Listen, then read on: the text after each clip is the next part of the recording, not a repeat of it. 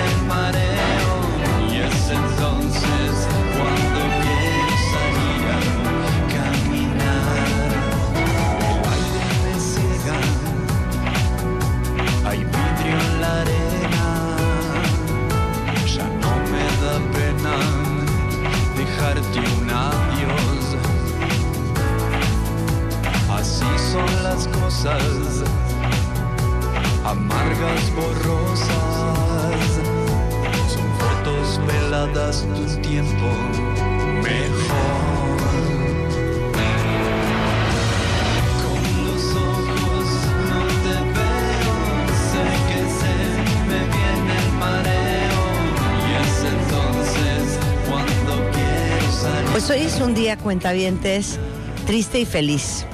Triste porque recordamos a Gustavo Cerati, que sé que muchos de ustedes son, igual que nosotros, uber mega fans, pero triste porque hoy estamos a cuatro años de su muerte. Y qué cosa más fuerte haber perdido a un músico tan ejemplar que muchos de nosotros crecimos escuchándolo con Soda Stereo, obviamente, pero Gustavo Cerati, pues era un gran cantante, pero un gran, gran, gran compositor, cuentavientes. Y a lo mejor lo que ustedes no sabían es que Cerati tocaba la guitarra desde los nueve años. Eh, a los 12 ya formó un trío y tocaba en fiestas familiares. Decía que tenía el síndrome de Peter Pan, que siempre se negó a crecer, que odiaba el reggaetón, por si a alguien le sirve esta información. Y bueno, el 15 de mayo del 2010, Gustavo Cerati sufrió un accidente cardiovascular que lo dejó más de cuatro años en coma. Su último concierto fue en el campus de la Universidad Simón Bolívar en Caracas, en Venezuela. Cantó más de 23 éxitos.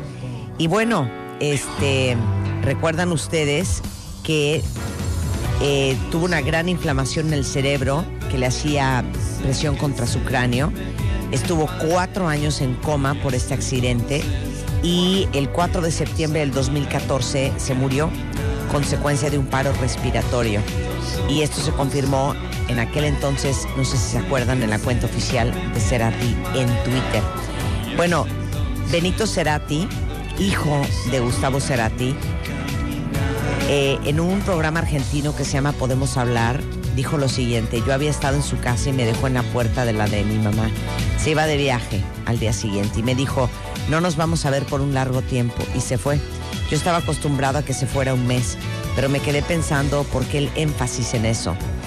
Para él fue una buena despedida, un buen cierre. He cerrado bien, no tengo cosas pendientes. Fueron cuatro o cinco años de no crecer. Fue como un paréntesis hasta mis 16 años, después una cosa gris y luego a mis 21 arranqué de nuevo. Lo que sucede es que yo lo que no tengo claro es cómo fue ese accidente. ¿Ustedes se acuerdan? Rebeca. Pues muy claro, muy claro, muy claro, no, pero me acuerdo que estaba en un concierto y se desplomó, literalmente. No sé si fue en, en el ensayo o en pleno concierto o después del concierto. El chiste es que estaba cantando, estaba haciendo este, este tipo de... Estaba haciendo su presentación y de pronto, ¡paz! Lo que sí sabía es que se fumaba casi cinco cajetillas de cigarro diarias. O No sea, si era, si era fumador empedernido y sí fumaba muchísimo. Imagínate, cinco diarias. No, bueno. Una locura. ¿No? Y sí, el, le vino el, el stroke en, en pleno escenario. Oye, esta canción es de un disco que se llama Bajo Fondo, Marta. A mí, yo amo esta canción del mareo, pero pon más de ese disco, Rulo, porque ese disco es increíble. Es de 2007. Exactamente, es uno de los, para mí, uno de los mejores discos de Cerati. Ya Cerati sin Soda Stereo, Cerati solito, ¿no? Pero ¿saben lo que es cuatro años en coma? Es que yo me quedé eso- traumada. ¿Cómo? ¿Saben lo que fue eso para la familia? No, imagínate, pero además estar- Cuatro, es que nadie está entendiendo Sí, cuatro años la en coma. espera, la espera de y la esperanza y de la ilusión de los papás de que sí Eso desgasta no solamente Se va a al enfermo, despertar, que se no va a despertara en despertar, algún momento. fuertísimo, momento. fuertísimo. Sí, exactamente. Veo que tenemos muchos fans de Gustavo Sí, Cerati, totalmente. cuentavientes. Este disco es una compilación, no es to- to- todo de Gustavo Cerati, es una compilación que se llama Bajo Fondo, donde cantan diferentes cantantes. En, en uno de estos, esta, una parte es la de la de Gustavo. Tiene dos rolas en este disco. Yo me acuerdo que en WFM hace muchos años teníamos un programa, no sé si ustedes se acuerdan, que se llama Rocolé. Sí, claro. Y era, era pura música en, En español. español. Y ahí empezamos a tocar, entre muchos otros, Enanitos Verdes, a Soda Stereo. Y yo creo que ahí fue la primera vez que escuchamos nada personal, que aparte era una joya de programa, porque acuérdense que en aquella época pues no había ni SoundCloud, ni Spotify, Sí, ni claro, iTunes, nada. ni nada. O sea, conseguíamos canciones trayéndolas eh, de un amigo que fue a Europa o de un conocido que estuvo en Argentina. O sea, la música la recopilábamos pues a través ahora sí que de mensajeros y de amigos o en nuestros mismos viajes y traíamos los discos y así tocábamos esta música en español. Y obviamente pues la gran época de Soda Stereo era parte importantísima ¿Cómo de no? ese programa en WFM que se llamaba Rocolé, Rocolé. En fin, hoy, hoy un homenaje a Gustavo Cerati por cuatro años de su muerte, una gran pérdida para la escena musical argentina, sin duda alguna. Ay, cuentavientes, bienvenidos. Esto es W Radio, estamos en vivo a partir de este momento y hasta la una en punto de la tarde. Y ahora sí que saben que tenemos mucho que hacer. Mire, está con nosotros Rebeca Sí. Muñoz, importada desde Querétaro. es, es, es material de importación. Y ¿Cómo les digo no? una cosa.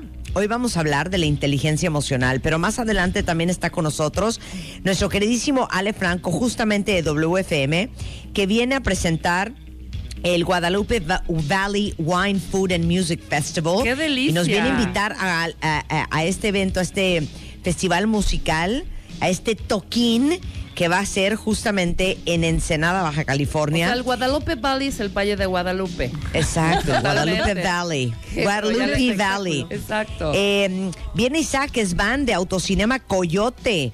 Eh, ya saben que es el primer y único autocinema en la Ciudad de México en más de 30 años. Es una joya. Y bueno, ya saben que es martes de amor.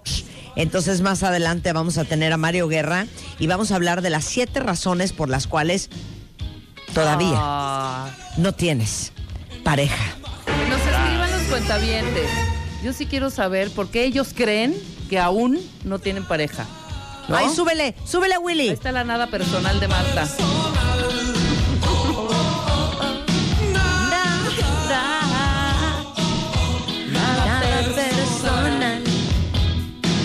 Ella no puede pensar.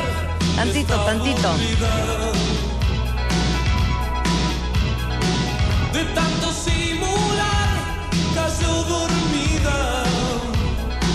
Esta es la mejor parte, oigan esto.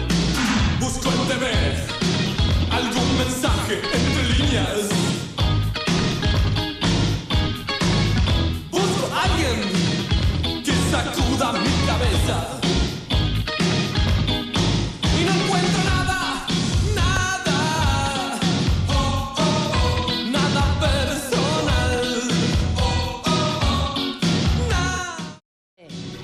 Bueno, ahora sí nos vamos a poner a chambear. Rebeca Muñoz es in the house, cuenta Nuestra mind coach de cabecera, creadora del método, me fascina esta frase. Poner tu conducta a dieta. Muy o sea, bien. dietas conductuales. That's right. Eh, pues todo en, en el proceso de coaching. Actualmente es directora de programas de habilidades humanas en formación ejecutiva empresarial. 20 años de experiencia en recursos humanos, experta en temas de inteligencia emocional, liderazgo, establecimientos de objetivos. Y a ver, pregunta para todos ustedes que nos están escuchando, porque ayer hablábamos de que uno a veces jura que porque tienes 25 años o 30, pues ya estás, ya estás. Y si supieran lo que nos falta, si supieran todavía la talacha que hay por hacer. A ver, ¿quién de ustedes cada vez que tiene que resolver algún problema, un problema, se quiere matar, la pasa muy mal, siente que su vida se hunde. Les hemos hablado mucho de inteligencia emocional y justamente hoy vamos a hablar de cómo se usa la inteligencia emocional para resolver problemas. Pero podemos hacer una ronda de matamestas. A ver, a ver. A ver, Oye, la, el la- ejemplo. la ¿Sí o primera no? pregunta, Marta, ¿Qué? sería, ¿Qué? pues tú bien sabes, es decir, ¿alguien ha tenido algún problema o tiene algún problema en su vida? Imagínate nomás. últimamente. Híjole, pues yo creo todo que el mundo, todos, ¿no? Pues todo el todo el- mundo, Ajá, todo el claro. mundo. Perdón, esta vida pareciera que se resume, hija, Eh. a estar resolviendo problemas Es todo el un día. problema, esta vida es, es un que si no es el boiler, es que el refri no hace hielos, es que el niño este eh, perdió la pelota, es que el otro eh, no pasó matemáticas, Oye, pero ahora ¿a hay que llevarlo a clases de Pero ¿a poco regularización. no pareciera que luego comienza a ser como una eh, como una competencia de quién tiene el problema más grave? No, hombre, si tu problema es el boiler, Marta, espérame. No, ¿qué crees? A mí se me descompuso la bomba del agua y aparte, ¿qué Sí, crees? Que el plomero. Entonces, comenzamos a competir a ver quién Sí, tiene el ma- problema el más problema más complicado. grande, Sí, ¿no? sí, Exacto. Claro. Oye, pero les digo una cosa, ¿quién de ustedes conoce a alguien? ¿O quién de ustedes es este tipo de persona? Que cuando hay un problema, lejos de resolverlo, enreda y complica todo. Sí, claro. A ver. ¿quién? ¿Quién? Sí, claro. Hay gente que es maestra en eso. Hay gente que es maestra Sí, en claro. hacer un desmadre de Del- algo del que era- desmadre. del desmadre. O sea, de alguien un desmadre claro. menor, de un De un desmadre Exacto, menor. de un desmadre De menor. una cosa muy pequeña, manejable. realmente hacen un un problema. desmadre. Exacto. 100%, por- Realmente hacen un 100%, 100%, 100%. Y fíjate que entonces desde ahí comienza la inteligencia emocional, Marta. Eh, Es decir, eh, cuando comenzamos a decir, no, mi problema es más grave que el tuyo y es más grande y está peor, todo esto es, la inteligencia emocional nos ayuda a desmenuzar y realmente ver si el problema, y lo pongo entrecomillado, si ese problema es un problema real. Desmenuzar, por no decir desenmarañar. Exacto. Exacto. Mira qué bonita, mira qué bonita hablas, ¿eh? De veras que me gusta. Desenmarañar. el problema, a Desenmarañar, ver exacto, por dónde pero va, eh, de qué un- va. Exacto, pero un, un problema que puede ser grande, si lo comienzas a ver por partes, de repente puede ser que digas, pues no es tanto problema. Y también déjame decirte que puede ser que la forma de usar la palabra problema la tenemos tan frecuentemente este, usada en, en nuestro léxico Muy que le, que le decimos problema a algo que no es problema, algo que es una 100%. situación.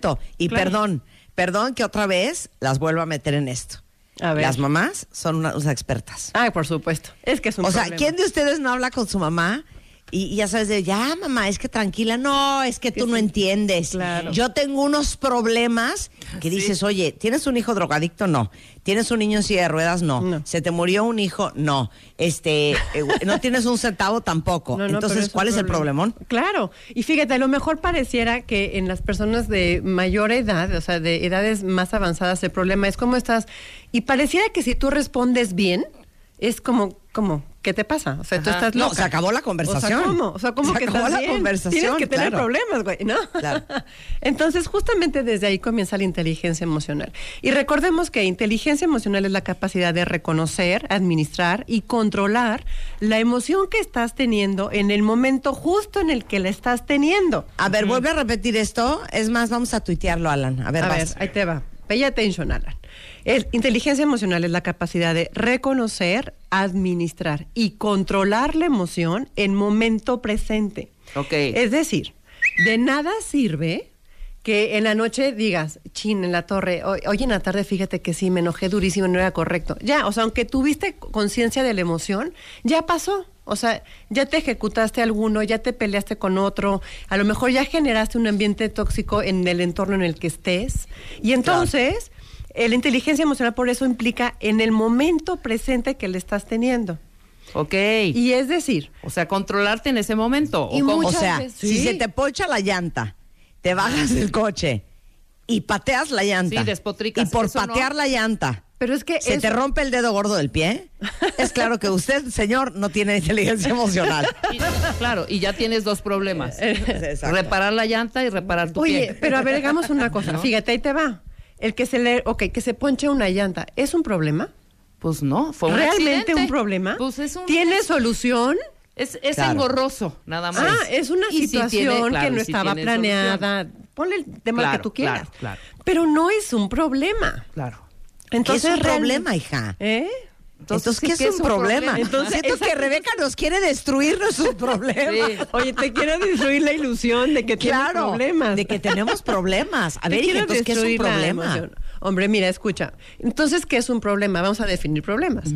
Es algo que se intenta solucionar, algo que es difícil de, de solucionar, algo que eh, produce un disgusto fuerte, algo que genera preocupación y contrariedad.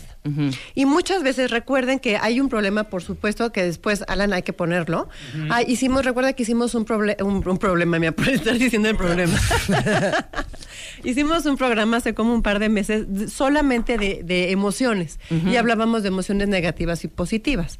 Y normalmente las emociones que genera la palabra problema son negativas. Sí. Claro, claro. Entonces, lo que hacemos por ahí es, eh, ¿realmente una llanta ponchada es un problema?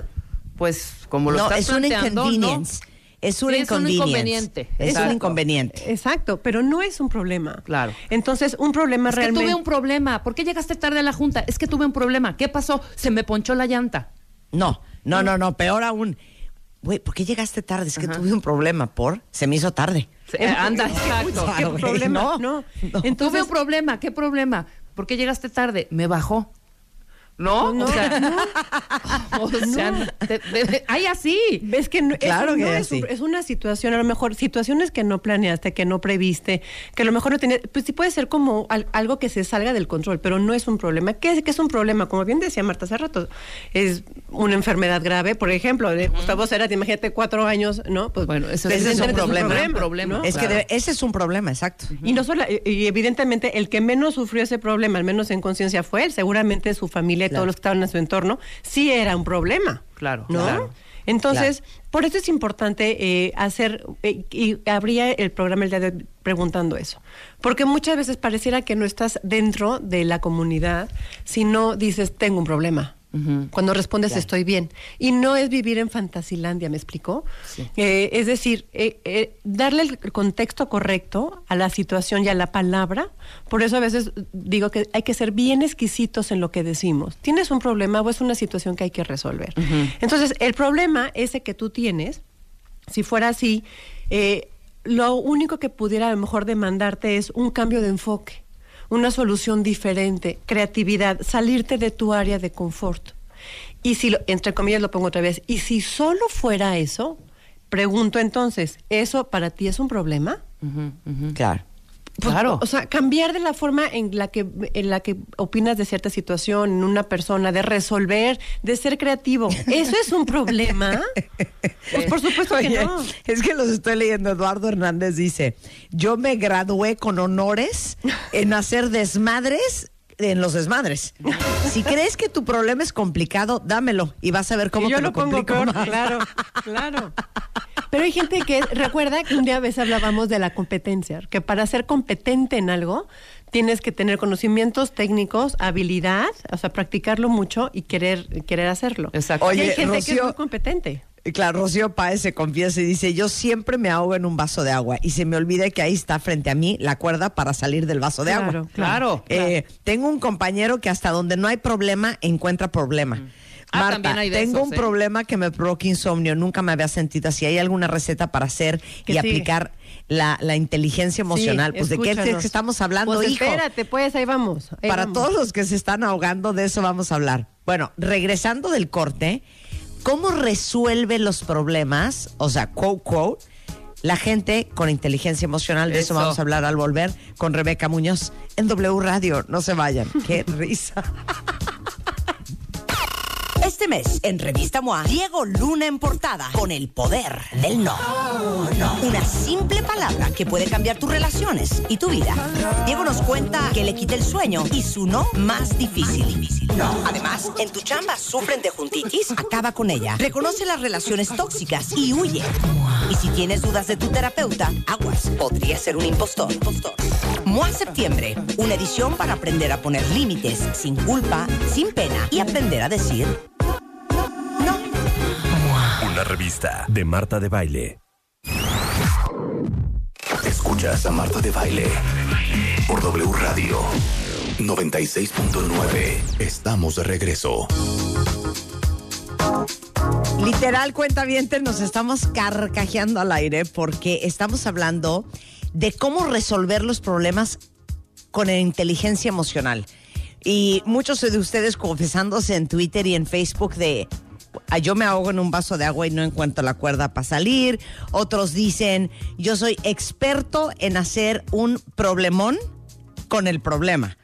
Y está con nosotros Rebeca Muñoz, nuestra coach de vida, nuestra mind coach, justamente hablando de cómo se usa la inteligencia emocional para resolver un problema, pero sobre todo definiendo lo que en verdad es un problema.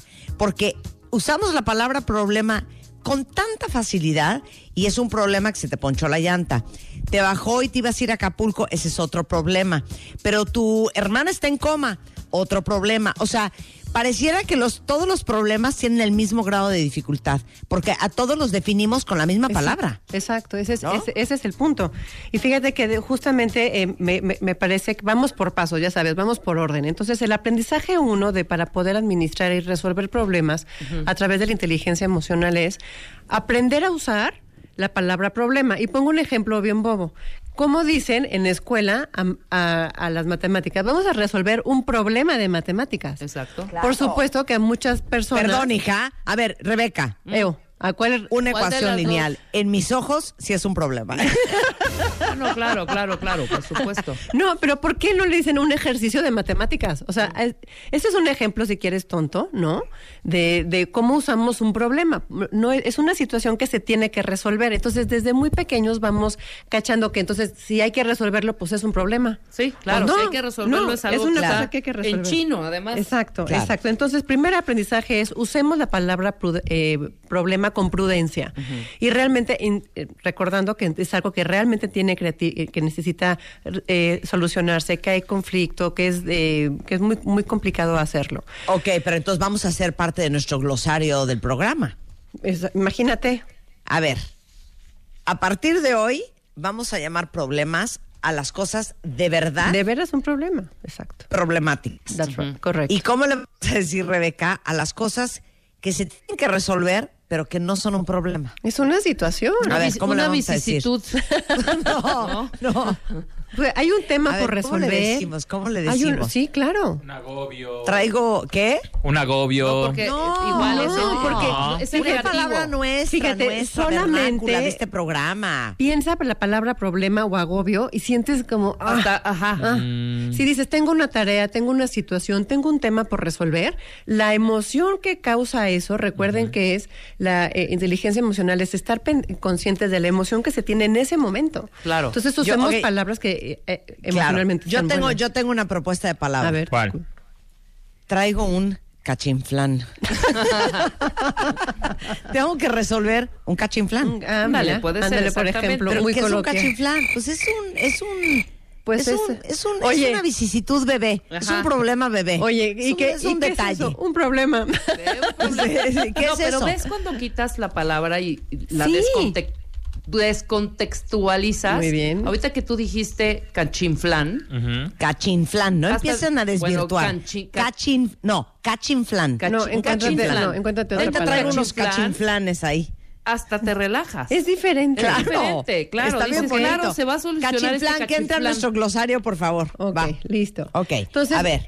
Cuando ¿Pasos? realmente tienes, paso número uno, aceptar que tienes un problema y darle la dimensión Un correcta. Rebeca. No. Un cachinflán, un problema. Pero un problema real. Claro, Entonces, ¿no? claro. Ya, ya aprendimos que hay que ponerle la palabra problema a lo que realmente es un problema. Lo demás es una situación por resolver un Lo tema. demás es un cachinflán, Es un Rebeca Muñoz. A ver, para.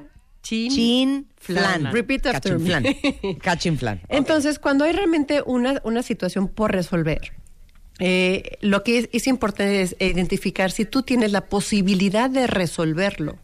¿No? Es decir, si lo tienes y aparte hay que aceptarlo. Hay muchas personas que no les gusta aceptar que tienen, aquí sí son problemas, ¿ok? Es decir, sí depende de ti eh, el decir, sí tengo un problema, lo tengo que, que, que resolver, pero muchas personas están duro y dale con lo mismo todo el tiempo. El aceptarlo no quiere decir que lo verbalices continuamente. Hay gente que dice, oye, ¿cómo estás? Yo muy bien, pero fíjate que tengo un problema, ¿por qué? ¿Qué crees? Y digas, o sea, espérate, nada más te, te iba a decir que se querías un café. Exacto, Entonces, la exacto. gente que lo verbaliza mucho, ¿a poco no conocen gente que dice, ¿cómo estás? No, de la fregada, no. Lleno de muy mal. problemas. No, no, muy mal. Entonces, lo que es importante es dejar descansar mente y corazón de, ese, de esa situación que es un problema, porque justamente eso eh, lo ocupan muchísimo para despejar la mente y seguramente con esa despejada de mente y cuando dejas descansar y dejas de pensar en la misma situación una y otra vez, seguramente vas a encontrar soluciones creativas a esa situación que hoy se verbaliza como un problema. Entonces, ese es el paso número uno, aceptar que tienes un problema y no sobreutilizarlo y no sobreverbalizar que tienes ese problema por resolver. El paso número dos es definir si está en tus manos resolver este problema. Me van a decir, Rebeca, te azotaste para hacer las 10.35 de la mañana. Y digamos, es, hagan, fíjense bien, siempre por eso recomiendo en coaching que escriban, porque el escribir las situaciones hace que tengas una perspectiva diferente de lo que estás verbalizando. Entonces, vayan corriendo por un papel y un lápiz y una pluma, y entonces hagan un listado de todos sus problemas o de todas aquellas situaciones que ustedes identifican como, como problemas, ¿ok? Entonces hagan esa lista, ya, los que sean, del uno, desde el más complicado y el más sofisticado, a lo mejor hasta el más simple. Ahora, de ese listado, realmente identifica cuáles de esas, eh, de esas listado está en tus manos resolver. Sí. O sea, ¿cuáles realmente, dices tú, si yo me aplico, si yo hago, si yo gestiono, si yo cambio, esto se resuelve? Y de esos, de ese mismo listado que sí puedes resolver, entonces tendrás que hacer un plan de acción. ¿Qué es lo que vas a hacer? ¿Cómo lo, eh, en qué, sobre todo tiempos irresponsables. Claro. Acción. La acción es lo que hace que ese, ese gran problema se vaya eh, Disminuyendo. claro, y resolviendo, ¿no? Ajá, ajá. Ahora, ahora sí, vamos a agarrarnos de las manos. Dame tu mano, Marta, dame tu mano, Venga, toca ya. venga. Y entonces, a ver. Tomémonos de las manos. A ver, ok. dámela. A ver. Si esa situación, que es un problema, no está en tus manos resolverla, ¿de qué te preocupas?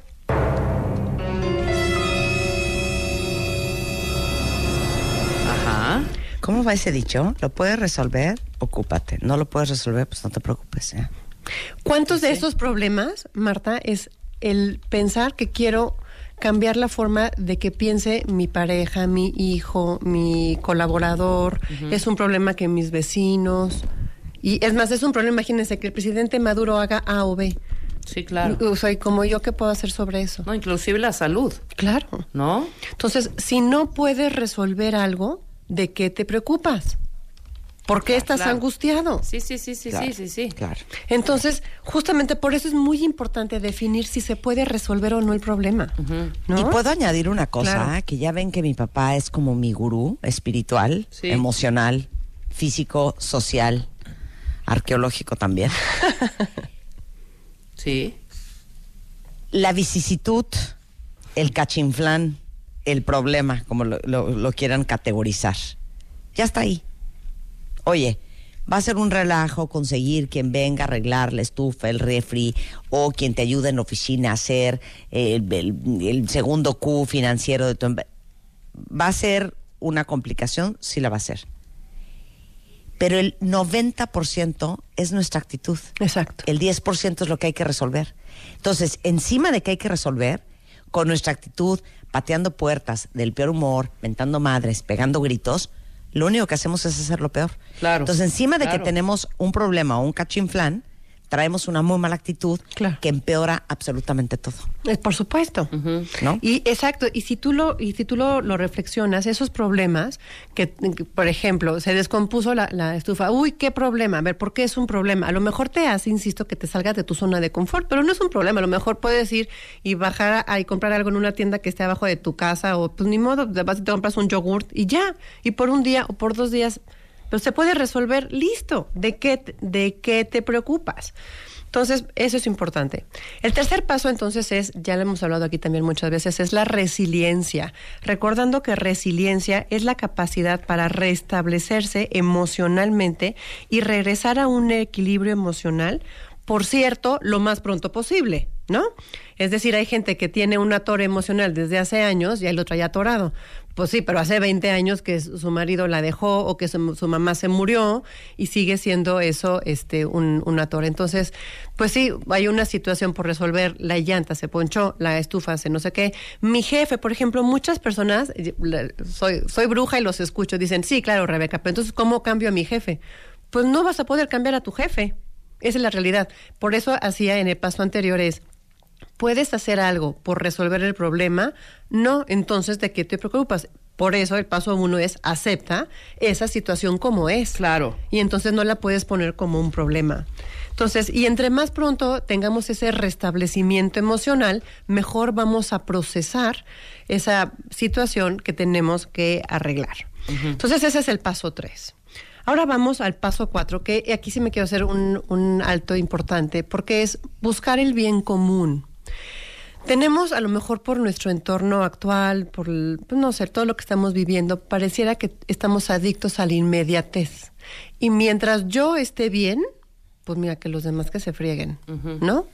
Pues, oye, es que si tú haces eso y resuelves tu problema de esa forma, nos vas a afectar a los demás. A mí no, no, no me importa. Imagínense en un, no sé, en un edificio, que yo tengo que arreglar algo que pues, sucedió en mi departamento y para eso tengo que afectar a no sé cuántos vecinos. Pues que se frieguen los vecinos, pues yo qué, ¿no? O sea, yo necesito arreglar mi problema.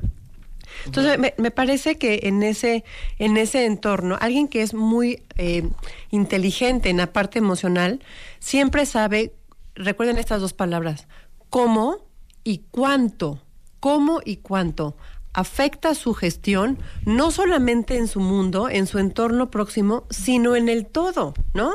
Yo no puedo hacer una fiesta el fin de semana, a música a todo volumen, y a- a- afectar a todo el entorno de mis, de mis vecinos. Y no solo por esa noche, sino porque pues, yo vivo junto con ellos, porque mi relación con ellos es a largo plazo, a un mediano plazo, y pues más, me conviene llevarme bien con ellos. Totalmente, claro. Entonces, eh, cuando uno resuelve sus problemas, buscando evidentemente resolverlos para un bien personal, pero teniendo en cuenta que no estamos aislados, que no vivimos solos en este planeta y, y buscamos que nuestra capacidad de gestión involucre a los demás, entonces sí hay un bien común. Y la gente que es alta en la parte de inteligencia emocional sabe, insisto, cómo y cuánto impacta su gestión en su perdón, en su entorno próximo, pero también en el, en el, en el de los- de los de los demás. demás, De claro. los demás, Claro. claro. Sí. Imagínate, imagínate, Marta, cuántas personas o líderes de Estado o de empresas que tomaran las decisiones buscando el bien común. ¿Cómo sería la, la diferencia? O sea, yo no puedo resolver un problema causándote a ti un problema. Sí, claro. O sea, yo no puedo eh, en lo individual o en lo, o en lo comunitario. Entonces, justamente eso es, es. Yo quiero que mis hijos vayan al parque a jugar fútbol. Oye, o sea, sí está padre, pero somos una comunidad de 200. Ah, pues no me importa, pero este es mi cacho. Entonces, eh, oye, Sí. pues no. Perdón, y hablando del bien común, de nada nos sirve, que nos tiende a pasar muchísimo, ¿eh? Arreglar un cachinflán o un problema de verdad, si en el camino destruiste o causaste a tu paso muchos problemitas Claro, más. Que cuando terminaste de resolver el problema madre, ya tienes cinco más Por supuesto. pedirle perdón a tu hijo porque estuviste mentando madres y le gritaste horrible. Sí, claro. Pedirle perdón a tu esposa porque le gritaste horrendo también y estuviste del peor humor toda la tarde. O este volverle a hablar a tu mamá y pedirle una disculpa que le que lo colgaste el teléfono porque estabas del peor humor también. Claro, o sea, ¿sí me entienden? Claro, claro. Claro. Y aparte, ¿sabes qué? Digo, no, no es el tema de hoy, pero justamente lo hemos platicado aquí también, que muchos ejecutivos son contratados por su alta coeficiente intelectual y son despedidos por su baja inteligencia emocional. Es decir, sí llegan a la cuota, pero en el Inter ya despidieron a no sé cuánto, hubo rotación, este, aumentaron los robos, este, hay temas de compliance y de códigos de ética. Entonces, claro, o sea, van, van rompiendo, ¿no? Entonces, no se puede resolver un problema sin tener siempre como foco el buscar el bien común en lo que tú estás haciendo. De acuerdísimo. Ok, paso 5. Habilidad de negociación. ¿Cuándo crees que comienza una negociación? ¿Cuándo comienza una negociación? O sea, Si yo te digo, vamos a comer tacos, y tú me dices, sí, vamos a comer Vamos, tacos, ajá. ¿negociamos? no. No. Si yo te digo, vamos a comer tacos, Marta, y me dices, no, yo quiero espagueti. Ah, que, ok, ok, ok. Ahí comienza una negociación. La negociación comienza cuando no estamos de acuerdo en algo o con alguien. Y muchos de nuestros problemas, lo pongo, insisto, entrecomillado, comienzan por ese desacuerdo con alguien más. Claro. Solo es un desacuerdo. Entonces, es muy importante el, eh, y si yo te digo, vamos a negociar, muchas personas pueden, así como ya vimos como la palabra problema emocionalmente causa como un poco de estrés, la palabra negociación, a veces también la gente dice, ah, qué fastidio, ya voy a perder. Ah, Sí, claro, claro. Tengo que ceder, híjole, ya no me voy a salir con la mía. Voy a empezar con el dime que te diré. Exacto. Con el estire afloje. Y es molesto. Entonces, la, la negociación cuando se hace, insisto, una negociación implica, eh, comienza cuando no se está de acuerdo con algo y aparte cuando uno supera esa parte solamente emocional de buscamos el bien común y hay que entender que tienes que ceder para poder llegar a, a una negociación. Hay gente que dice, vamos a negociar, pero yo de aquí no me muevo. No, pues no, chaparrito. o sea, No, eso no es negociar, ¿no? Por eso no es negociar. No, por implica supuesto. también una renuncia siempre, ¿no? Claro. Que ni modo. hay Es que- un costo. Exacto, es un costo. Pero es un costo que tú tienes que pagar por un bien mayor. Estoy de acuerdo. Entonces, pues vale Por la eso hay pena. hasta cursos para aprender a negociar. Es correcto. Oye, en formación ejecutiva empresarial, sabes que yo trabajo en esa empresa, formaejecutiva.com. Ajá. Tenemos ahí, solamente tenemos una clase específica solo para aprender a negociar. Bien. Porque es- es- eso, es, eso es importante. Ay, Denis, te mandamos nuestro más sentido pésame. Dice, mi novio es mi jefe. Uy. Y es un caos de emociones y es un desastre llegar a acuerdos y controlar. Sí, claro. Yo, la, yo le entiendo. yo le Sí, entiendo. claro. Sí, tú lo entiendes. Yo lo entiendo muy bien. Así que este eh, para ella es hay que ubicar que todo lo que pasa en la empresa es un tema profesional, del rol profesional. Y lo que pase con tu novio afuera de la empresa, eso es, Es un tema de pareja. Entonces, si logran dividir eso, van a ser muy felices. Eh, paso seis. Ante algo irremediable, un problemón, como por ejemplo, decíamos, ¿no? De, de Cerati, pues es un problemón, es irremediable, no puedes hacer nada. Pero es que, ¿cómo quieres que no haga nada, que me desentienda? La única, de verdad, la única respuesta que hay es respira, oxigena y acepta. Ya hablamos también en, en aquel programa el que les decíamos hace ratito, las técnicas que hay para poder respirar y controlar las emociones. No puedes administrar un entorno, una plática, una negociación cuando estás alterado emocionalmente. Entonces, aseguran, porque tú, aparte tu cerebro, o sea, no estás respirando bien, tu cerebro no está bien oxigenado y entonces lo que estás diciendo seguramente no es nada eficiente ni nada benéfico para, para la, la- la relación. Entonces, entre, entre hagas un alto y respires, vas a oxigenar tu cerebro y vas a lograr ver las situaciones de una forma diferente. Entonces, háganle el, háganse del hábito de respirar. En su día a día, en su chamba, en la casa, con sus hijos, en la, en empresa, en tu negocio, en donde tú estés, si estás estudiando en la universidad, dices tú en la torre, tengo un examen y llegas tenso, no te va a ir bien.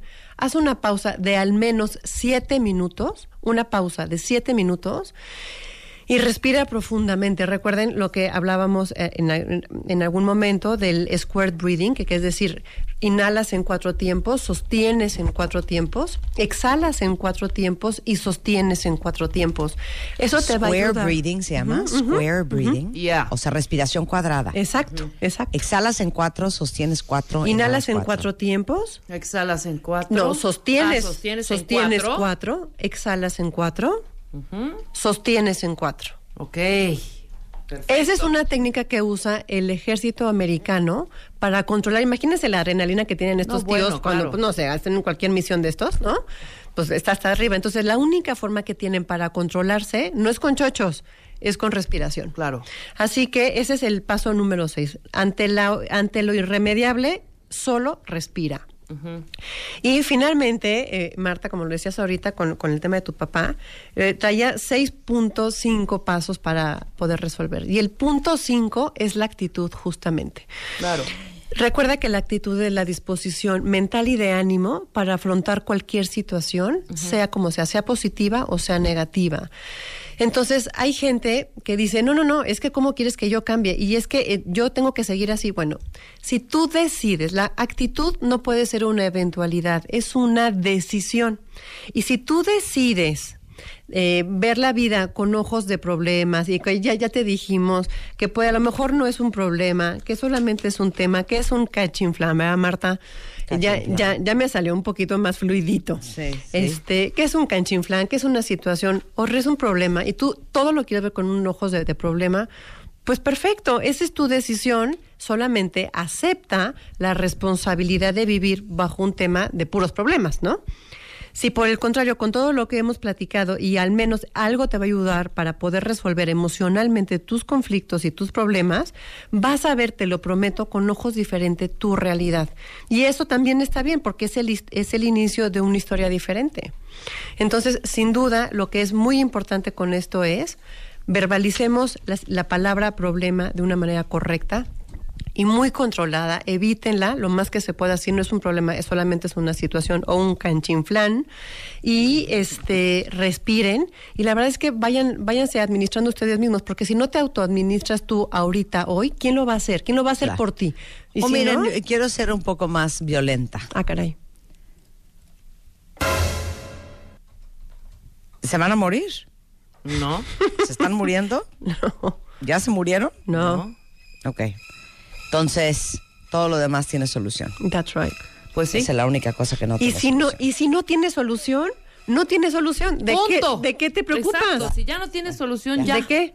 Eh, Por eso, refiéranse al podcast que hicimos del arte de soltar. Exactamente, Exacto. Claro. Suelten eso. Viene Ya. al caso. No sigan haciendo corajes. Mira, Exacto. como dice Sandy, que vas iniciando una chamba, te equivocas y en algo, en algo y te dicen, usted viene a resolver problemas, no a causarlos. Exacto. Exacto, precioso.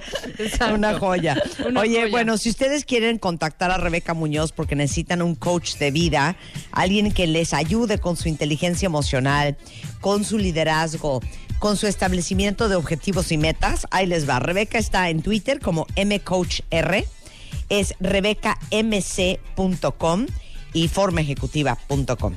Ahí está, ahí la pueden contactar gracias, para Bien. todos los que necesiten Tocaya, un coach en su vida. Tocaya, feliz viaje de regreso a Querétaro. Ay, saludos a todos los que nos escuchan a través de queretanos. wradio.com.mx en Querétaro. Y les digo una cosa, hoy es día de los trabajadores del metro. Me está diciendo Sergio Góngora que este tienen su aniversario número 49, así es que feliz cumpleaños, happy birthday a todos los trabajadores del metro que son fans y cuentavientes de este programa en su aniversario número 49. Marvelous. Qué bonito. Oigan, regresando del corte va a estar con nosotros Alejandro Franco de WFM. Los viene a invitar a su festival Guadalupe Valley Wine Food and Music Festival. Es más, venme preparando unas canciones, Ricky, que le quiero compartir a Alejandro Franco. Y luego más adelante vamos a hablar de Autocinema Coyote, el primer y único autocinema en la Ciudad de México en más de 30 años. Y ya saben que al rato Mario Guerra es en the house. ¿Quieren saber por qué todavía no tienen pareja? Hoy se los vamos a decir después del corte en W Radio. Este mes, en Revista MOA, Diego Luna en portada con el poder del no. Una simple palabra que puede cambiar tus relaciones y tu vida. Diego nos cuenta que le quita el sueño y su no más difícil. Además, en tu chamba sufren de juntitis, acaba con ella. Reconoce las relaciones tóxicas y huye. Y si tienes dudas de tu terapeuta, aguas, podría ser un impostor. impostor. MOA Septiembre, una edición para aprender a poner límites sin culpa, sin pena y aprender a decir Una revista de Marta de Baile. Radio. Escuchas a Marta de Baile por W Radio. Estamos de regreso. Let me tell you about a little situation. It's been testing my patience, man. She was keeping me up all night. Cause you only get so far reading faces. We were off to the races, and I thought to myself, hold tight. You see, there was just this one complication. She was already taken in what was so Es que este hombre llega a la cabina, cuenta Son exactamente las 12, se- 11, 6 de la tarde en W Radio. Y estamos de regreso con nada más y nada menos que el gran Alejandro Franco. Oye, ya decía yo, ¿quién tendrá tan bonito gusto en la cabina que puso esta bonita canción? Si vieras las cosas que me pone Rebeca Alejandro Franco, Ya ¿Qué te sé. te pasa? daría tanta pena, te daría tanta pena. Todavía dice Rebeca, Alejandro- Rebeca es, dice Rebeca es de Alejandro, las de. Ya sé. ¿Qué? ¿Por qué dices que todavía dice Alejandro? Ya sé. No, no sabes Alejandro. No, digo que. Alejandro, Alejandro, Pongo Digo es que de las las escucho de. siempre, entonces. Ah, eh, hazle, hazle cómo es el sonido de la música que te gusta. A mitad del rey. ¿no? sí, sí, sí. Eso escucho todos los días. No, los cuentavientes lo saben. Yo no miento. Lo saben y lo agradecen. Lo saben y lo agradecen que pongo muy buena música. Marta No, se la hace- verdad siempre ponen buena música ustedes, Te voy, a eso decir, sí. te voy a decir lo que pasa con Marta. Acepta que sí. Marta Veme estim- preparando mal rate, ¿eh? mi Marta queridísimo estimadora. Ricky. Marta Ah, ya, estimadora. ya lo ¿Qué? escuché, Marta. Gracias por la recomendación. O No, sea, te valió? agradecele, perdón, silencio, ¿Qué? Marta. Le agradeces, por favor, Franco, lo quiero que hagas públicamente ahorita. Agradecele, por favor, esa aportación a sus hijas, a Camila y Antonina. Así Pero más. eso está claro. La, la Está verdad clarísimo. es que tiene un buen rato que las recomendaciones que hace Marta vienen directamente de sus hijas. Exacto. De eso que esté ella. Hay que afrontarlo. Acá Pues en ¿saben qué? Porque yo ando resolviendo cachinflanes todo el día. Por eso no tengo tiempo de sentarme a escuchar música. Alejandro Franco, como ustedes saben, es un gran DJ, productor, director de cine, presentador de radio, Ay, Dios mío. Amigo, Me tatué y en el hombre pro- sensual mi y primer, erótico. Mi primer tatuaje fue en el programa de Marta de Baile. Ah, Exacto. ¿neta? Oye, ¿lo sigues teniendo? Sí, sí, claro que lo Ay, tengo. ahorita toma, toma- tómale una foto Exacto, de, tatuaje a la ahorita hay que postearla. Oye, Ale, a ver, antes de que empecemos a hablar del Guadalupe Valley Wine Food and Music Festival, podemos hablar, es una preocupación personal. Quítame la música, por favor. ¿Cómo le hacemos los rucoadolescentes Te escucho, Marta. para, para estar al día con la música? O sea, a mí sí me da una taquicardia no enterarme de que salió fulano, de que el nuevo disco de Sutano, de que, hijo, hay un nuevo artista impresionante. O sea, o, o uno trabaja o uno está O uno escuchando está música. escuchando nueva música, ¿verdad? ¿Sí o no? A ver, Ca- ¿cómo le haces? Cada No, vez cuesta más trabajo, la verdad. Yo A no, ver, te- no, yo no neta, tengo. ¿cómo haces? Eh, o sea, tú tienes el, el gran termómetro que son tus hijas, que la verdad es que sí ayuda mucho.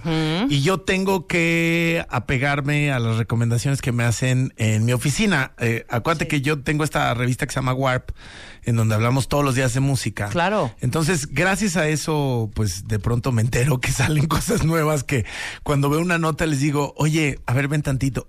¿Qué es esto? Ajá. Ya me dicen, no, pues mira, te paso el link. Es un grupo que tienes que escuchar.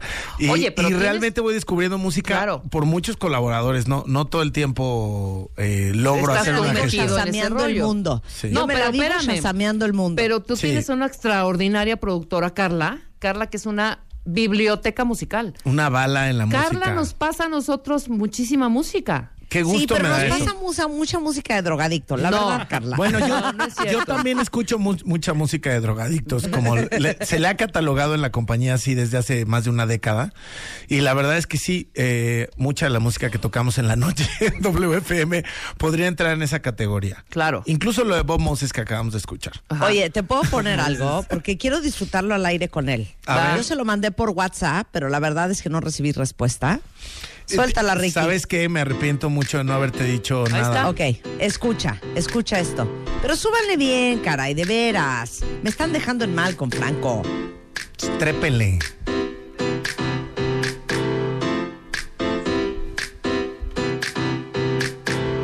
Falling asleep, sweet passenger seat I'm in midfield so we could get something to eat.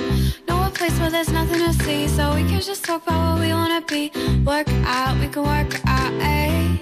But time's not a thing, so roll down the windows so we can just sing. Like la la la, not a worry in the world And blah blah blah blah. It's not really true, but right now it is When I'm right here with you. We both look a mess, but we couldn't care less by the way that we dress. Late to the party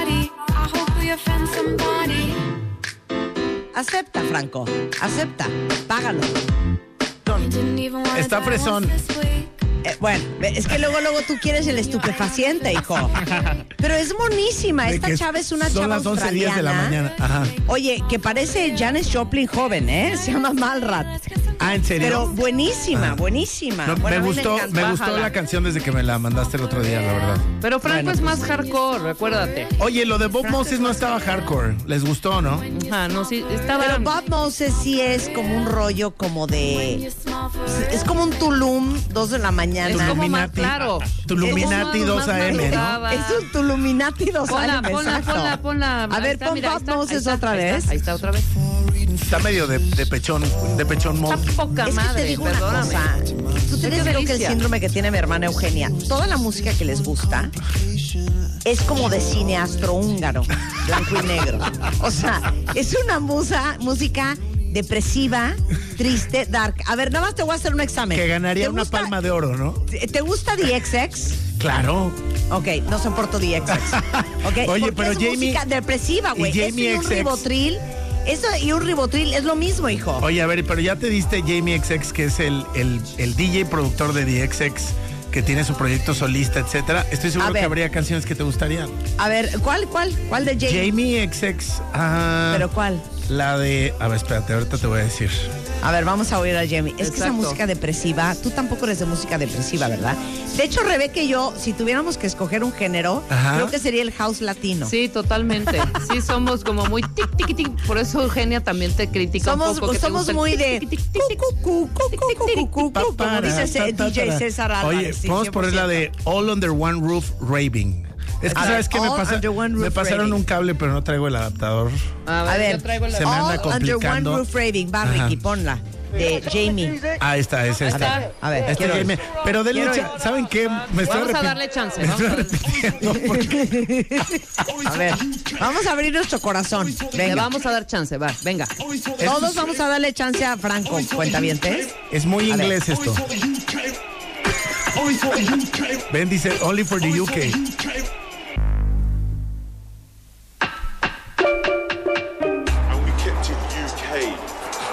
UK. sonidos jamaiquinos. And we kept Exacto. Un poco de verano, Bien, que ya se escapa, Bien, va bien, va bien. que se nos escapa de entre los dedos.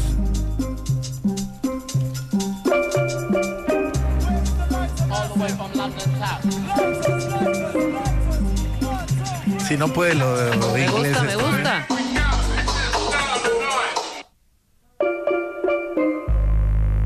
Que tarda. No, claro, no importa, espérate, aguanta ahorita que revienta. tiene su ¿Y- y construcción. si van a cantar? Tiene su construcción. ¿Sí van a cantar? Ah, no, si estamos esperando No, que no, canten, tengo otra. Tengo No, otra. espérate, espérate que quiero ver que reviente, quiero que reviente. Da- Dame dos. Es que no revienta. No reviente ahorita. Mira, ese es disque su reventada. Mira, yo creo que está padre para animar un video sobre la madre naturaleza y lo que está pasando con las focas en la Antártida. Oye, ¿te acuerdas de una? Hay, hay una canción de Rihanna que XX hace la música y que es un disco que hizo con el ya desaparecido Jill Scott Oye, Heron. Mira, ¿no quieres hablar encima de esta canción para que la gente se nos olvide que está de hueva? todo? Aguanta, espérate, aguanta, ahí viene, ahí viene, ahí viene. Es que sé que están ver, esperando la vocal y no va a llegar. No, yo no estoy, yo estoy esperando esto. A ver. Estoy esperando la vocal. ¿Sabes qué? Mira, Aquí estamos es- en la construcción. Sí, claro. es música experimental, claro. Vamos, venga.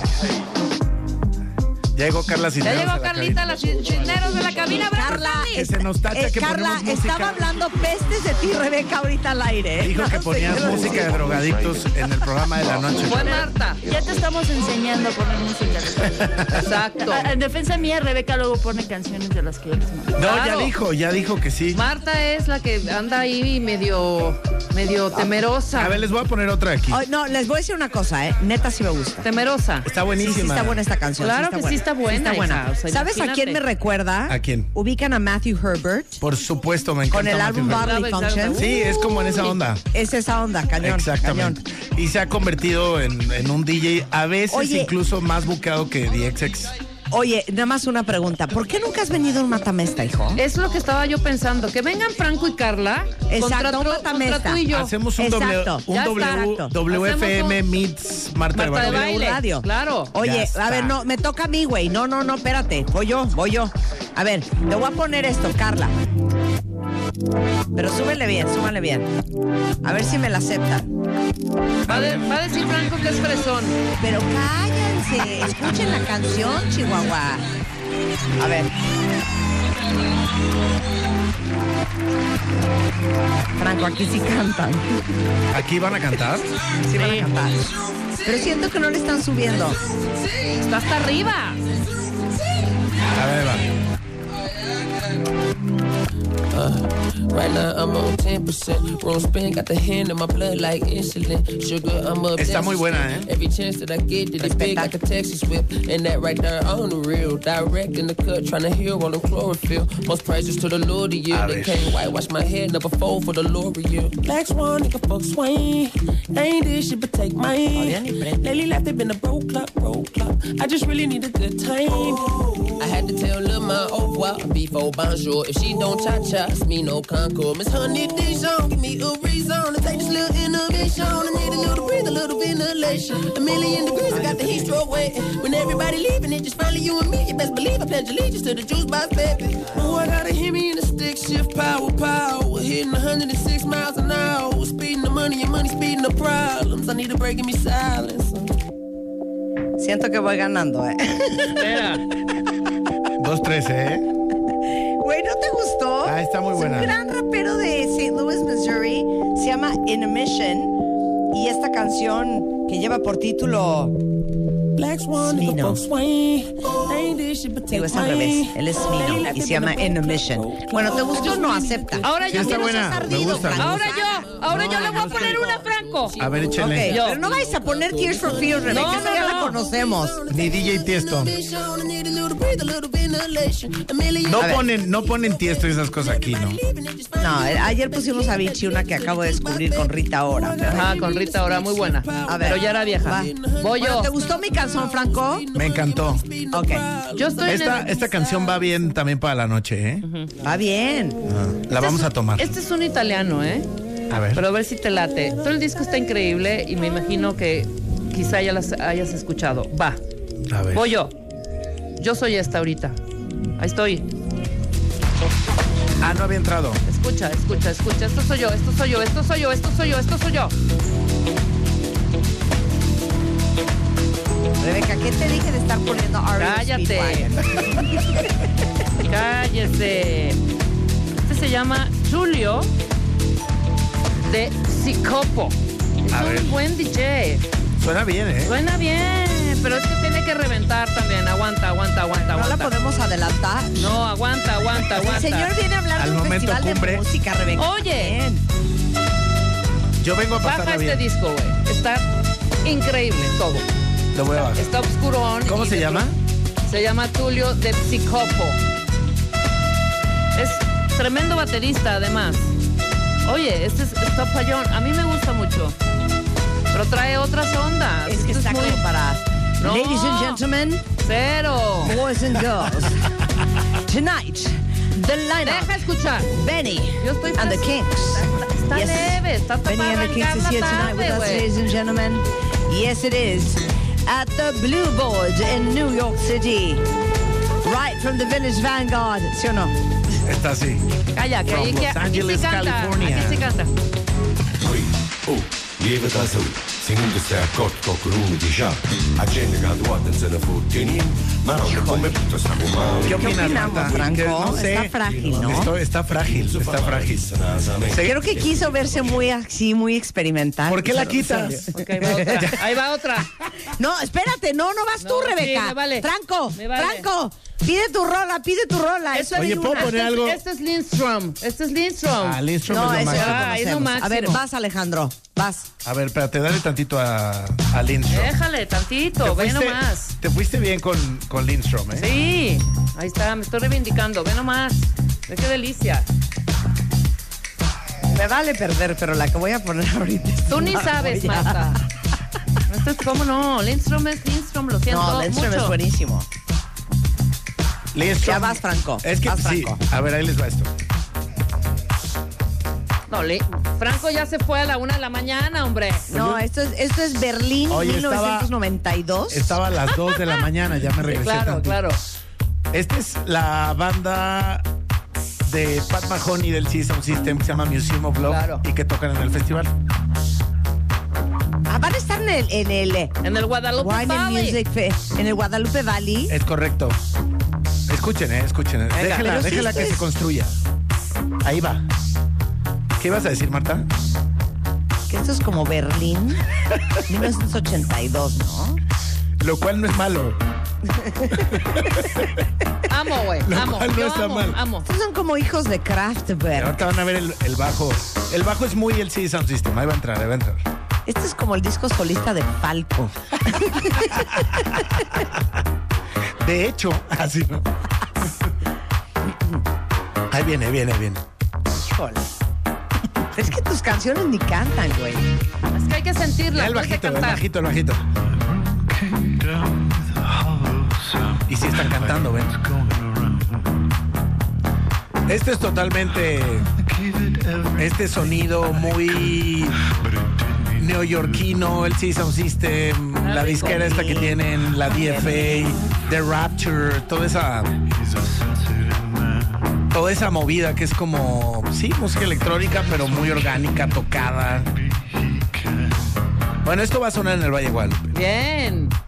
Bueno, ¿puedo poner una que no va a estar en el Valle de Guadalupe? Échale. Ok, nada más quiero un respeto, ¿eh? Esto es, es nuevo. Ta, ta, ta, ra. Es de, de dos DJs que se llaman Takagi y Ketra. Salud. Pero son italianos y haz de cuenta que estás en los ochentas A ver. en un antro gay en Italia. ¿Ok? ver, ¿Estás va, listo? va. Échala, Échale. Ricky. Te lo juro que sí es buena, güey. Respétala. A ver, súbele, O sea, sí súbele, es tu programa, pero te pasas, Marta. Cállate.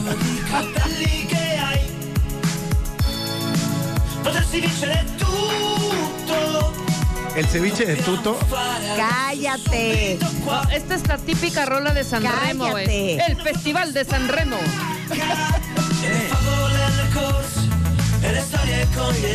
Se nos fue al piso esto. ¿eh? Cañón, hija. Rompiste, rompiste el mood, rompiste la Me onda. vale lo que digan. Hay ¿Puedes gente- dejar aunque sea el maldito coro? Hay Perdón, gente a todo mundo se la pongo si le periférico. guste. Sí le gusta, ¿eh? A ver.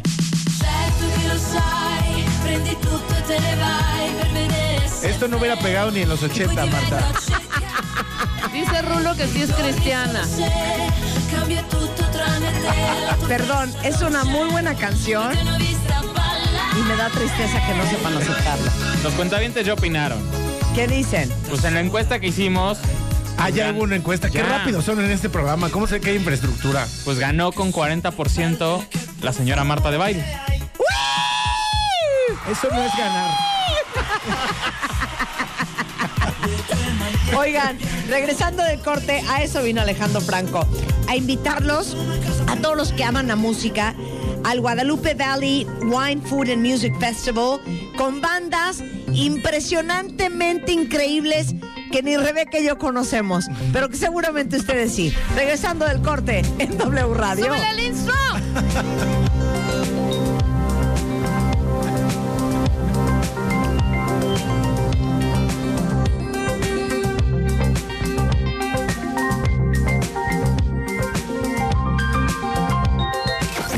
a Marta de Baile por W Radio 96.9. Hacemos una pausa.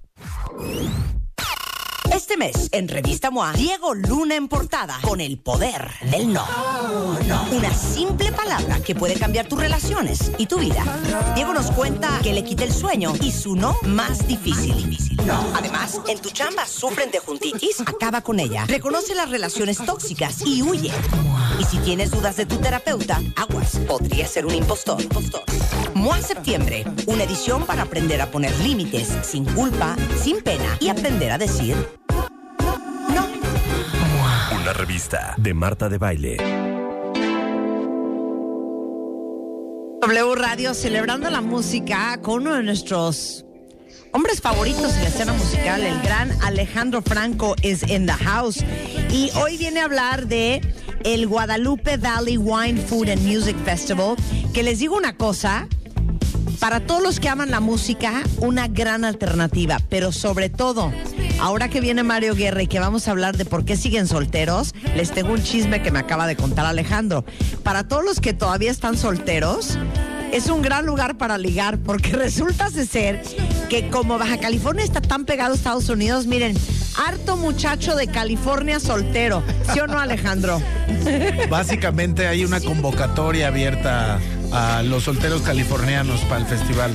Claro. Es que, ¿sabes qué? Está a una hora y media el Valle de Guadalupe manejando desde San Diego, Tijuana, y a tres horas y media de Los Ángeles. Entonces sí, más o menos la mitad de la población del festival acaba siendo gente de California. Gabachos, claro. Eh, gabacho gringo que gusta cruzar la frontera. Le apetece. Y, Y luego. como dice mi mamá, el gringo es buen marido, fíjate. Te lo juro, mi mamá dice, en Estados Unidos todo mundo se casa. Y aparte, el gringo es buen marido. Pues Digo, aquí se hay- los paso el costo, cuentavientes. Aquí hay plenty fish para ir a pescar, ¿eh? Si quieren. Oye, aparte este año, este año que es el tercer año del Guadalupe Valley Wine, Food and Music Festival, eh, te cubrieron en Estados Unidos muchísimos medios, Ale.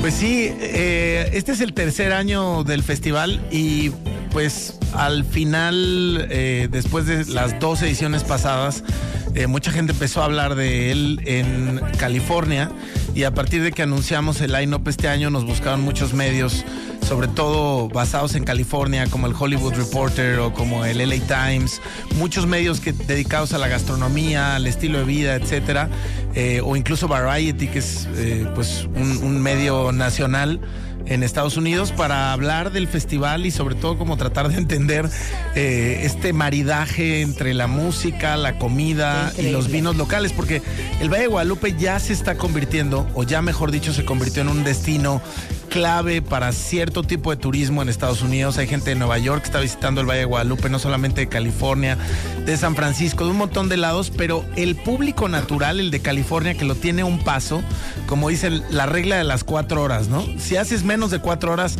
es un lugar que, que- que puedes visitar el fin de semana sin hacer mayor plan y se ha convertido en un destino turístico, vinícola, gastronómico muy importante y nosotros pues evidentemente lo que estamos haciendo es exaltar esto que ya tiene el Valle de Guadalupe y aderezarlo con música.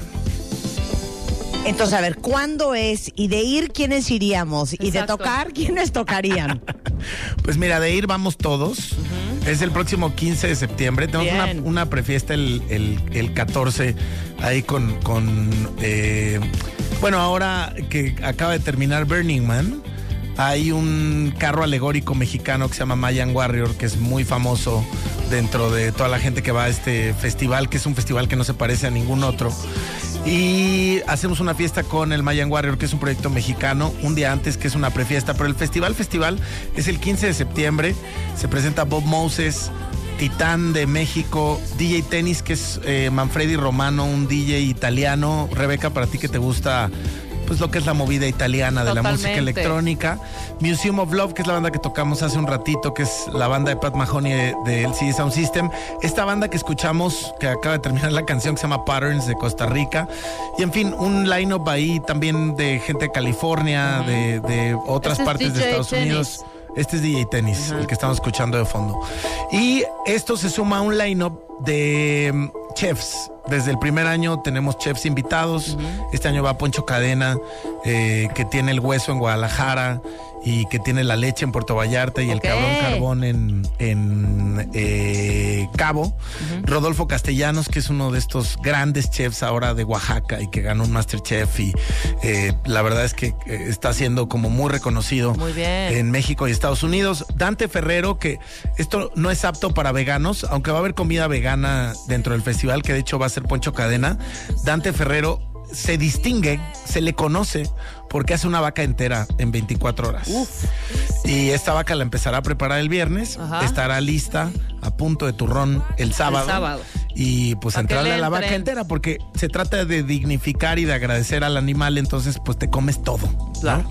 Eh, David Castro Jusón, que es uno de los chefs clave ahorita de la escena del Valle de Guadalupe.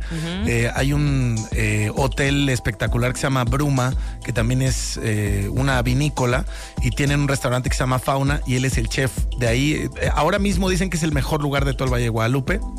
Bricia López de la Guelaguetza de Los Ángeles. Hay una presencia de Oaxaca muy importante este año. Y también eh, chefs locales como Adria Marina, Luis Moreno, Luiti Karam, que es un chef fijiano australiano que tiene un restaurante en West Hollywood que se llama EP and LP.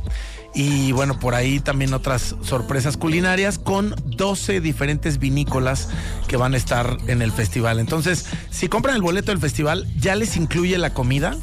Y ya nada más su, su único estrés es elegir qué vino se van a comprar eh, para degustar el resto de la tarde y luego pues ya le pueden entrar unos buenos mezcalitos en la noche. Maravilloso. Ese es el Bueno, plan, Marta. los- ¿Cómo ves? ¿Cómo están los boletos? ¿Dónde los compramos? ¿Estamos a tiempo? Sí, todavía hay boletos. El festival está limitado a 1500 personas. Eh, hay incluso. ¿Sabes qué? Qué bueno, qué delicia, porque también les digo una cosa, estos festivales de Esos 15 mil personas, esos ya, ¿sabes qué? A nuestra edad, Alejandro. A nuestra edad hay que procurarse otras cosas, ¿no? Eh, sí, 100%. Oye, pues es que hay- se supone que viene ya una tendencia de festivales boutique que justo te alejan ya de este tema multitudinario, que tengas que caminar kilómetro y medio de un escenario a otro No, y no, luego no, otro kilómetro al baño y que acabes comiendo un hot dog ahí medio frío y este una cheve caliente, ¿no? La idea aquí es van a comer delicioso, a beber delicioso y escuchar buena música. Efectivamente. Los boletos, si quieren, ponemos un link ahorita en, en las redes sociales, porque está medio complicado el link. Es una boletera eh, local, porque además estamos usando mucha de la estructura local que ya tiene Ensenada y que tiene Baja California. Es un gran momento para visitar ese estado y, y también vivir otro tipo de, de experiencia desde llegar a Tijuana. Tijuana que ahora tiene un tema gastronómico muy fuerte, que también la ciudad se ha dignificado y que en este momento también político y social tiene una conversación muy extensa con la gente de Estados Unidos que visita Tijuana ya de manera frecuente. Y básicamente de Tijuana eh, tomas una de las carreteras más bonitas del país, que es la escénica, eh, que va bordeando todo el Pacífico. Llegas a Ensenada y subes al Valle de Guadalupe y en cuestión de 20 minutos llegando a Ensenada ya estás en Decantos Vinícola, que es el lugar donde va a ocurrir el festival. Los boletos eh, incluyen la comida, insisto, y están eh, ahora mismo a la venta en 200 dólares, aunque hay algunos paquetes especiales, eh, como hay un gran plan y hay por ahí otra agencia de viajes que se llama Voyage, que tienen ya paquetes armados para que la gente no se la complique y vayan directito con todo solucionado. A ver, toda la información en guadalupevalleyfestival.com. Guadalupe Valley. Festival.com. O sea, chica A L L E Y festival.com. Igualmente en Facebook Guadalupe Valley Fest y en Twitter que les acabamos de postear toda la información es JPE Valley Fest. O bueno, arroba Alejandro Franco, cualquier duda que tengan. Ale, te felicito mucho porque es el tercer año y cualquier nueva iniciativa sé que es un esfuerzo sobrehumano. Que te vaya increíble. Muchísimas gracias. Oye, gracias por invitarme, Marta. Y luego vengo a que nos echemos. Hacemos matamesta, Sí, sí, sí, ya. Ya, Va, pongamos de fecha. 100%. Gracias, Rebe. 100%. Ya quedamos, Bueno, ya gracias quedamos. a todo el team. Bueno, Muchas gracias, nos vemos Ale. por allá, ¿eh? Gracias por darte Seguro, una vuelta. Ale. Muy bien. Bueno, no me den Oigan, el a- avión, ¿eh? Vengan. No, cero. Anuncios parroquiales, cuentavientes. Eh, déjenme decirles que para todos ustedes que dicen, no puede ser que yo haga ejercicio, que cuide mi alimentación y no hay manera, que se meten al gimnasio, toman todas las clases que pueden, son constantes en su rutina y al final todo ese esfuerzo y la lonjita sigue ahí. Bueno, pues como la mayoría pasamos por esto, quiero platicarles que hay una poción bastante efectiva que se va a sumar a sus esfuerzos. Ahora, no es que no vayan a hacer ejercicio y no vayan a comer bien. Obviamente, esto es complemento hacer buena chamba en el gimnasio y alimentarse como Dios manda. Se llama Redustat Boost, que ayuda, chéquense esto, a eliminar el 30% de la grasa que consumimos. Y no solamente eso, aparte, Redustat Boost tiene una nueva fórmula que tiene L-carnitina, que aumenta tu metabolismo y quema la grasa acumulada. Pero para que el tratamiento sea efectivo, ahora sí que ejercicio y comer saludable. Eh, acuérdense, antes de iniciar cualquier tratamiento, consultarlo con su médico. No es para menores de 18 años. Eh, lo venden sin receta médica y te lo tomas en el desayuno, en la comida y en la cena. Se llama Redustat Boost con L-carnitina y que absorbe el 30% de la grasa que te comes. Buenísimo. Para que si alguien ocupa, sepan que eso existe. Y luego, para todas las mamás que tienen bebés, cambiando un poco el tema, han notado que la piel de los bebés obviamente es mucho más frágil y mucho más delicada que la piel de un adulto. Y se los pregunto, porque siendo tan chiquitos, sabemos todos que es súper importante que tengan una rutina de higiene con productos diseñados especialmente para la piel de un bebé, que es cuatro veces más delgada que la piel de un adulto, aparte de que es más sensible y mucho más delicada. Y lo mejor que pueden hacer a la hora del baño es buscar productos con una fórmula pura, libre de químicos, libre de parabenos y de sulfatos y de colorantes, porque esos son los ingredientes que dañan y generan reacciones en la piel del bebé. Entonces, Huggy Supreme tiene una nueva línea de productos de higiene y cuidado con una fórmula justamente pura. Esto significa que su formulación es libre de parabenos, libre de sulfatos, libre de colorantes, de cocamida, DEA y liberadoras de formaldehído que normalmente están en muchos productos. Y además esta línea de Huggy Supreme es hipoalergénica, dermatológicamente probada y enriquecida con vitaminas, con karité y con pantenol. Y aparte tienen shampoo, crema corporal, crema facial, jabón en barra, loción en gel y hasta agua micelar para que cuiden toda la piel de su bebé. Eso es cortesía de Huggies. Marta de Baile en W. 96.9. Isaac Spanish in the house. Un gran guionista, director de cine, cofundador de la casa productora de cine Red Elephant Films, pero por sobre todas las cosas, fundador del primer y el único autocinema en la Ciudad de México. Autocinema Coyotes in the house. Hola Marta, ¿qué tal? ¿Cómo estás? ¿Cómo muy, muy contento de estar aquí con ustedes. Siempre un placer regresar aquí al programa y muchísimas gracias por la invitación. Qué gusto estar aquí platicando del autocinema Hombre. una vez más con ustedes. Oye, no puede ser que es el único en 30 años. Así es, el primero en 30 años. La verdad es que pues, a mí nunca me tocó ir de niño y ni a mucha gente que tiene mi edad. Entonces, pues yo siempre le decía a, a mis papás, me encantaría haber ido a un autocinema. Y básicamente, pues cumplimos nuestro sueño. Abrimos uno para, para nosotros ir y después nos dimos cuenta que había mucha gente más, al igual que nosotros, que, que nunca les tocó, ¿no? Había uno Perdón, por esta- ahí, esta- cada estaba- vez que eh, pasabas ¿qué? por eh, periférico hacia el norte, no sé si en Naucalpan o Tlalnepantla, pasaba yo de chavita y podías ver ese autocinema enorme que estaba Sí, por ahí. En el norte, en el claro. norte, sí, sí, sí. ¿no? Era enorme. Sí, sí, Y sí. yo decía, qué ganas de... de- jamás fui, ¿no? Hasta Perdón. que ahora, ¿qué? ¿No te acuerdas? Bueno, de ahora puedes ir, ahora puedes ir. Ya, ya, ya Me queda un paso de mi Te lo juro que Ah, creo bueno, que el buenísimo. recuerdo más grabado que tengo del autocinema. Es cuando viste Vaselina. Te lo juro que sí. ¿No? Te lo Sí, juro claro, que sí. Exacto. Aparte Es que es la película el- el perfecta micro- para ver en el autocinema. ¿Cómo, Sí. cómo era Isaac? O sea, metía, metes o metías o metes el micro, el, el- la bocina dentro de tu coche neta. Pues les voy a ¿O decir cómo lo hacemos nosotros. En, en- en los autocinemas clásicos hace tiempo, como lo hacían es que ten- había algunos que tenían como postes con bocinas, tenías que abrir tu ventana. Pero nosotros lo que es curioso es que aunque es un concepto retro, utilizamos tecnología de punta y obviamente la moder- por ejemplo, se promociona todo con redes sociales, todos los boletos se ven en la página de internet, el Exacto. 80% de los boletos en autocinemacoyote.com y el sonido lo manejamos con unas bocinas que funcionan con Wi-Fi, Bluetooth, o sea, una, es unas bocinas que tienen una frecuencia estilo Bluetooth que le das a cada coche y así puede cerrar su coche, no hay necesidad de, de que le moleste la lluvia, el ruido, lo que Sí, sea. pero ¿cómo lo oigo yo en mi coche? No entiendo. Ah, pues te digo, en la entrada, al darte la bienvenida, te damos una bocina. Esa bocina la Ah, pones en tu tablero. bocina. Pero la Claro. conecto yo con mi cel. No tienes que conectar nada, la bocina está conectada a la caseta de proyección por una frecuencia Ah, inalámbrica. y está así llega el Bluetooth, audio. Rebeca. Claro. Pero es que además de no sabe, Isaac, lo que es Bluetooth. No, es que yo pensé Y le queda el tenía que cerca de su casa, pues cómo.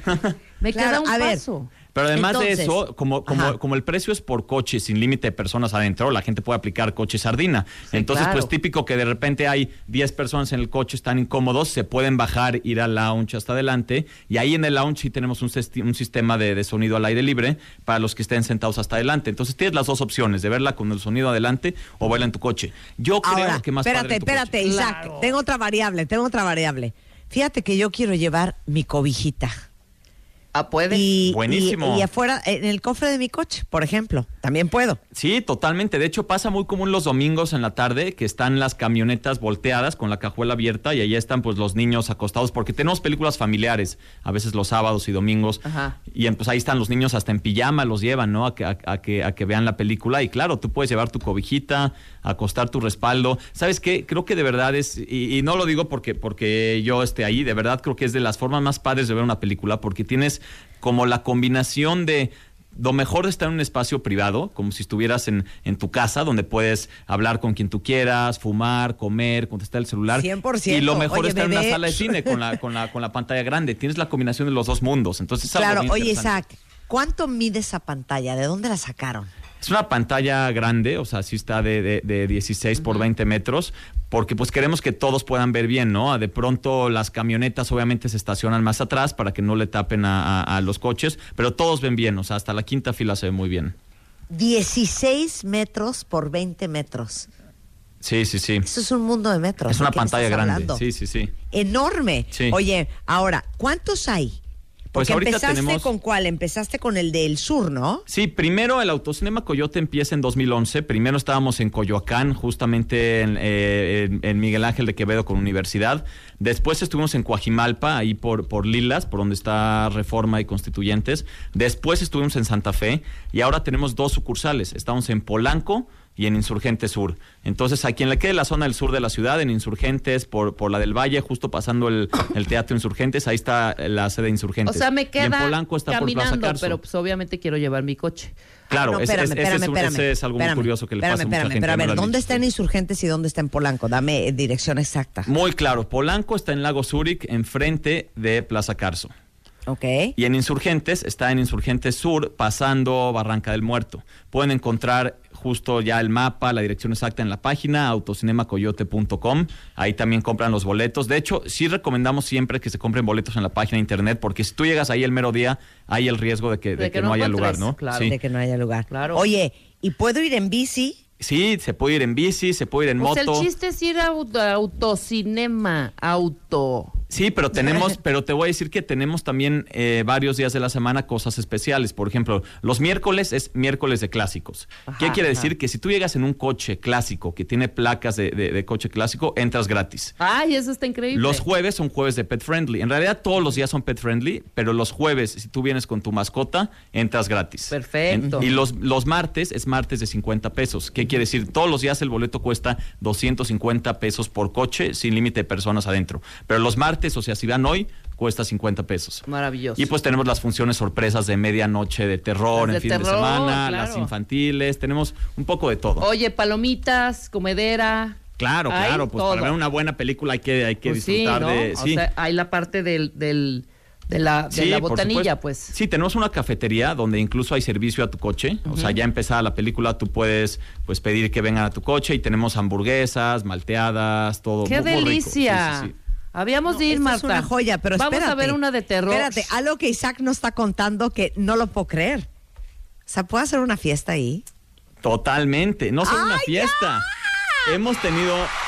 De hecho, pues queremos invitar a Marta a celebrar su cumpleaños al autocinema. si quiere, invitada. Buenísimo. No, ¿sabes qué podríamos hacer en el autocinema? El de Baile Fest. Ah, Uy, está- estaría padre, ¿eh? Claro, el de Baile Fest en Pero, pero no solo fiesta, hemos tenido propuestas de matrimonio. Digo, hay quien, hay quien le ha pedido a su chica que se case con ella ahí.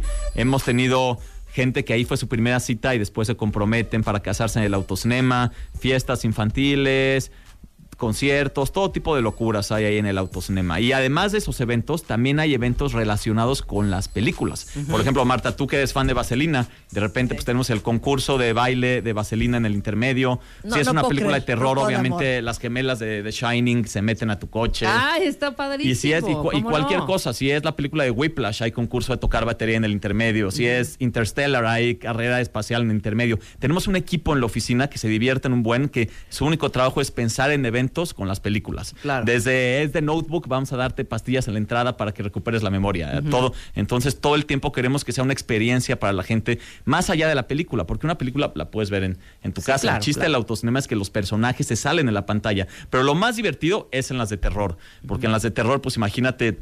Estás No, güey, te mueres, Estás haciendo. Claro. y, en- y entra eh, Freddy Krueger a tu coche, ¿no? Teníamos un Freddy Krueger que le repente encantaba asustar y agarraba a la gente y la sacaba de su coche. y todo. Sí, Y de sí. repente oyes. Claro, claro, Psycho, que por cierto siempre la tenemos el Día de las Madres. Mami, Freddy's coming for you. Exacto, Sí. te mueres. Oye, no se vayan. Regresando del corte, que nos diga Isaac de hacer nuestra fiesta. ¿Cómo la haríamos? Exacto. De hacer Perfecto. el de baile fest, ¿qué haríamos con Cinema Coyote? alegrías, trae alegrías, Y trae alegrías, así es que no se vayan. Hacemos una pausa Claro, en W Radio. Y ya regresamos con Autocinema Coyote. W Radio. Marta de baile. Al aire. Hacemos una pausa. Por W Radio. 96.9. Estamos de regreso. Y estamos de regreso, son exactamente cuentavientes las 12 y 4 de la tarde en W Radio. Y estamos platicando con Isaac Svan justamente del Autocinema Coyote, que es una joya.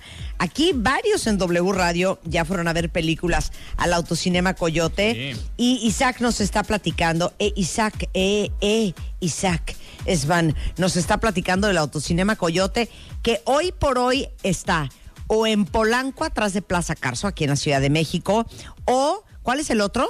O en Insurgente Sur, justamente Insurgente Sur, pasando Barranca del Muerto.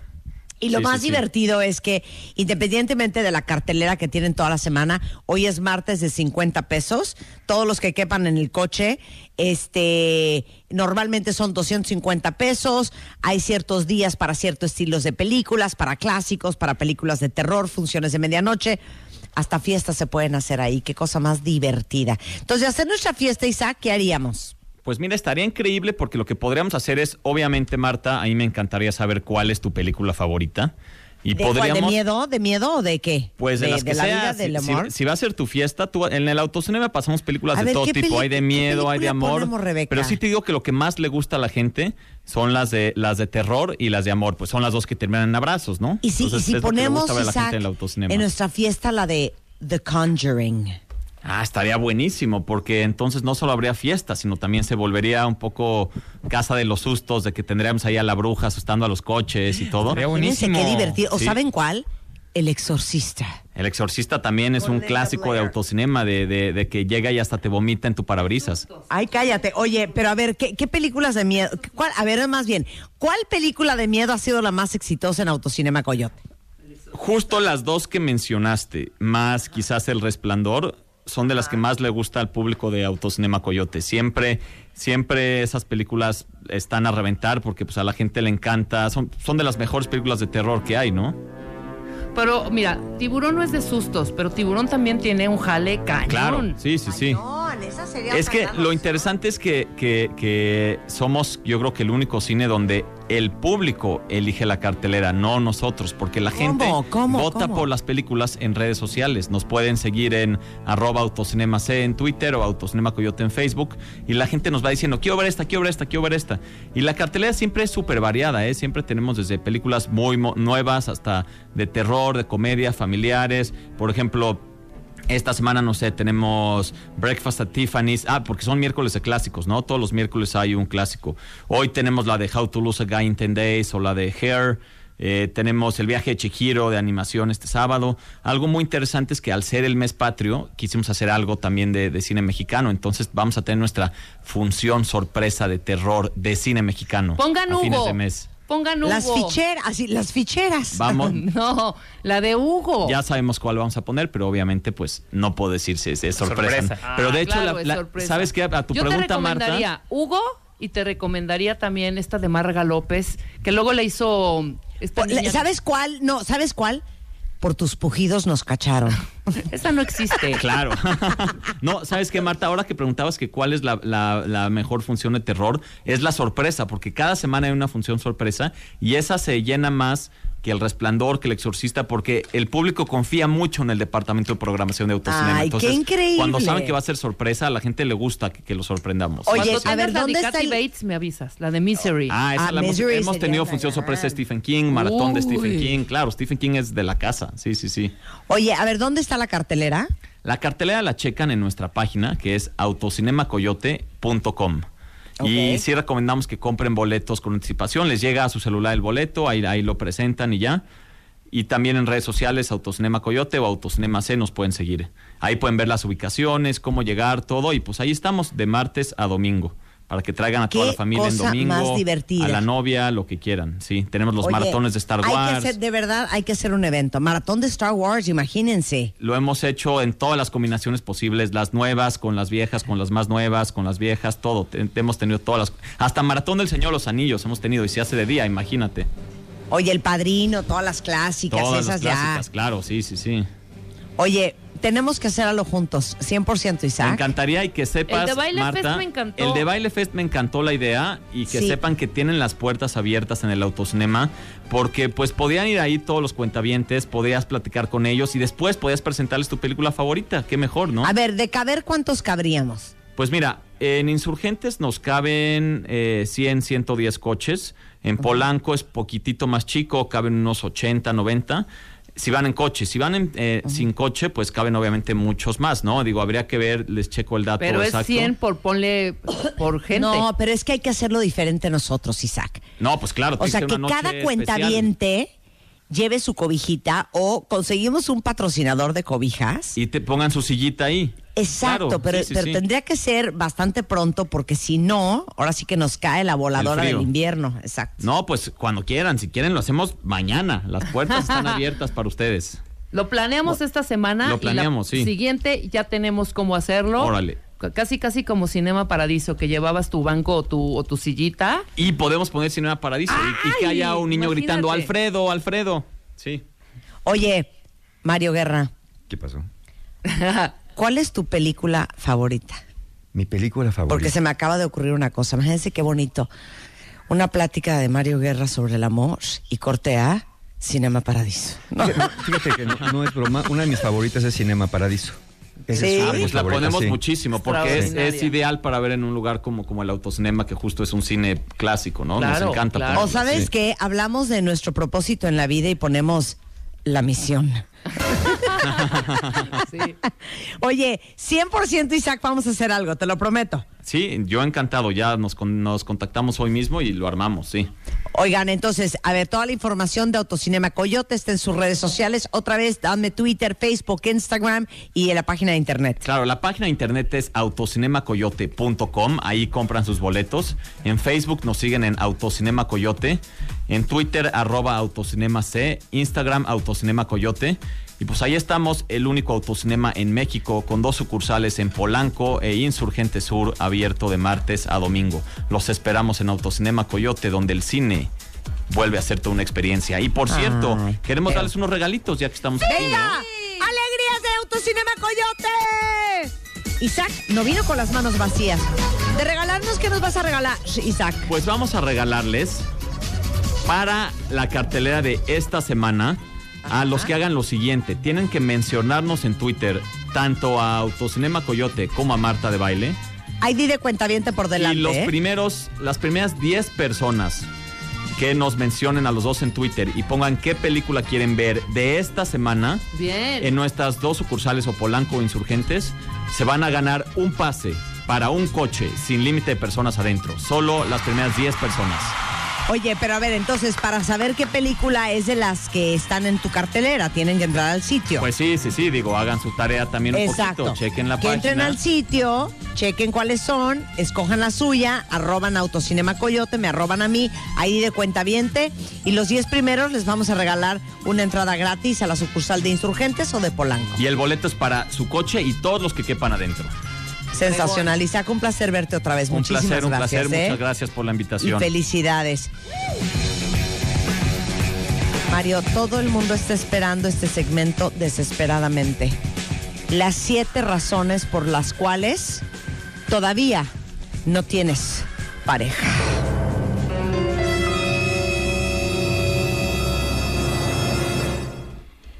Exactamente. Sí, pues es que muchos andan ahí como queriendo y nomás no, no, no la hallan. Mira, hay tres posibles escenarios en esto, ¿no? Uno, o nadie se les acerca con fines románticos, o sea, nomás para de para ser mi cuate, ¿no? De la friend zone, pero pues no hay más un paso más allá. Hay personas que empiezan relaciones, pero no les duran. Entonces, pues como que esa no cuenta, ¿no? Porque pues no tienes pareja, porque sí empiezas un mes, dos meses y al rato eh, te la aplican, ¿no? Te hacen ghosting o de plano te dicen, ay, nos vemos o ya yo no juego. Y hay otro escenario más que quizás es más macabro, ¿no? Las relaciones que te llegan a durar no son de buena calidad. Entonces da lo mismo que tuvieras o no, es más, estarías mejor solo que mal acompañado, Espérate. pero ahí andas. Y la variable de que nadie te tira la onda. Exacto, sí, esa es la de nadie se acerca con O la, o la variable de todos los que me gustan no me pelan. Ay, que esa es muy buena. ¿eh? Esa, esa, fíjate, esa de que los que me gustan no me pelan es buenísima, porque vamos a ver la primera de estas siete razones, y yo sé que a muchos les va a hacer ruido esto, pero la verdad esto viene de la mano de la ciencia y así funciona, pues, o sea, mira, la primera razón de las siete es que quien no se le da esto de tener pareja es porque se centra mucho en el atractivo físico. Mire, no, y no tiene nada de malo que, pues obviamente alguien te tiene que gustar, si no te gusta, pues ni empiezas. Pero muchas veces se dice, por ejemplo, que para los hombres el atractivo físico es más importante que para las mujeres, pero la realidad es que las mujeres valoran tanto el atractivo físico como nosotros los hombres también. ¿Por qué es importante el atractivo físico y por qué mucha gente se basa en esto para elegir pareja? Es una cuestión evolutiva y natural.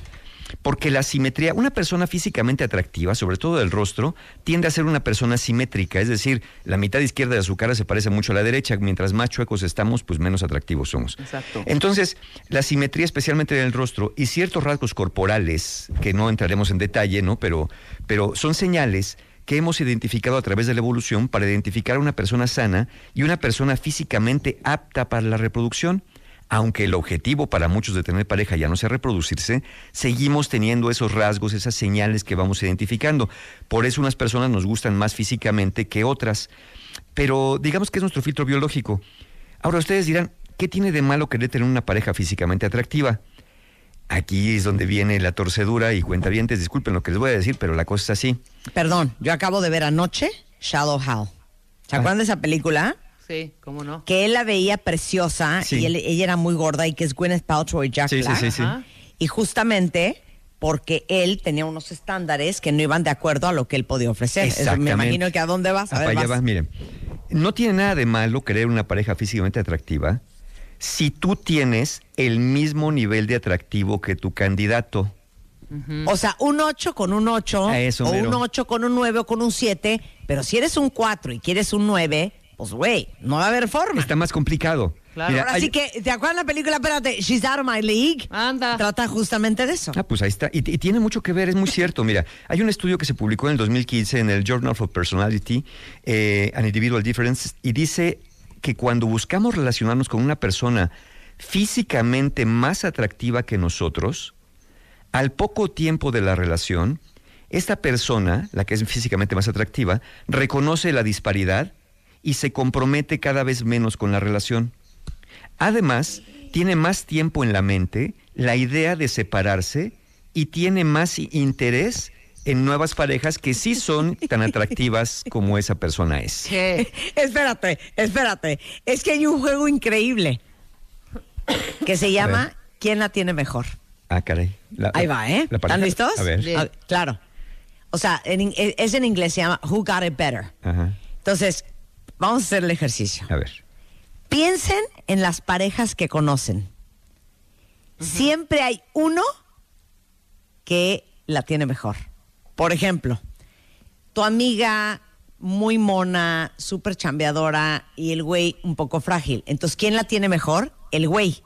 ¿Sí me Ah, entiendes? ok, claro, ¿Ya, ya claro. me entendiste? Sí, sí, sí, sí, ok, sí. ok, sí. En nuestras relaciones de pareja, yo podría decir, ¿quién la tiene mejor? ¿Spider-Man o yo? La verdad, yo siento que él. Él la tiene mejor. Claro, ¿Ya, ya me claro. entendiste? Sí, sí, ¿quién tiene Eso mejor es- pareja? Es muy divertido. El otro día estábamos jugando eso con un grupo de amigos, hablando de todas las parejas que conocemos, y te mueres de risa porque habla de cómo percibimos eh, los números o, o las categorías de las personas que conocemos. Por ejemplo, perdón, él la tiene mejor, porque ella es un 9 y neta, neta, él es un 7. O ella la tiene mejor, porque él es un 10 y ella, perdón, es un frágil 7-5. Entonces, ese juego es divertidísimo. Y luego hay un juego impresionante, digo, un estudio impresionante que se hizo en Discovery, que justamente te gradúan, haz de cuenta, te, te califican un grupo de hombres y te dan a ti un número. Ese número tú no lo conoces y te lo ponen en la frente. Entonces, paran a una línea de mujeres enfrente de una línea de hombres. Todo el mundo trae su número en la cabeza, que es el número que te dio el sexo opuesto. Y entonces te dicen, ahora escoge a la, a la persona. Y lo increíble fue que las mujeres y los hombres que traían su número escogían uno para arriba o uno para abajo, número de diferencia al de enfrente. Por ejemplo, yo sin saber traía un 8 e instintivamente fui y escogí a un güey que era 7 o, o 9. Nueve, claro. Pero era muy raro que chavas que traían un 4 en la frente a fueran a 10. escoger al güey que trae un 10. ¿Ya me entendiste? Pero tú no sabes qué número traes, nada más ves el número de enfrente. A lo que voy es que fuera de uno que otro perdido o perdida, pues uno como que sabe qué número trae, ¿no?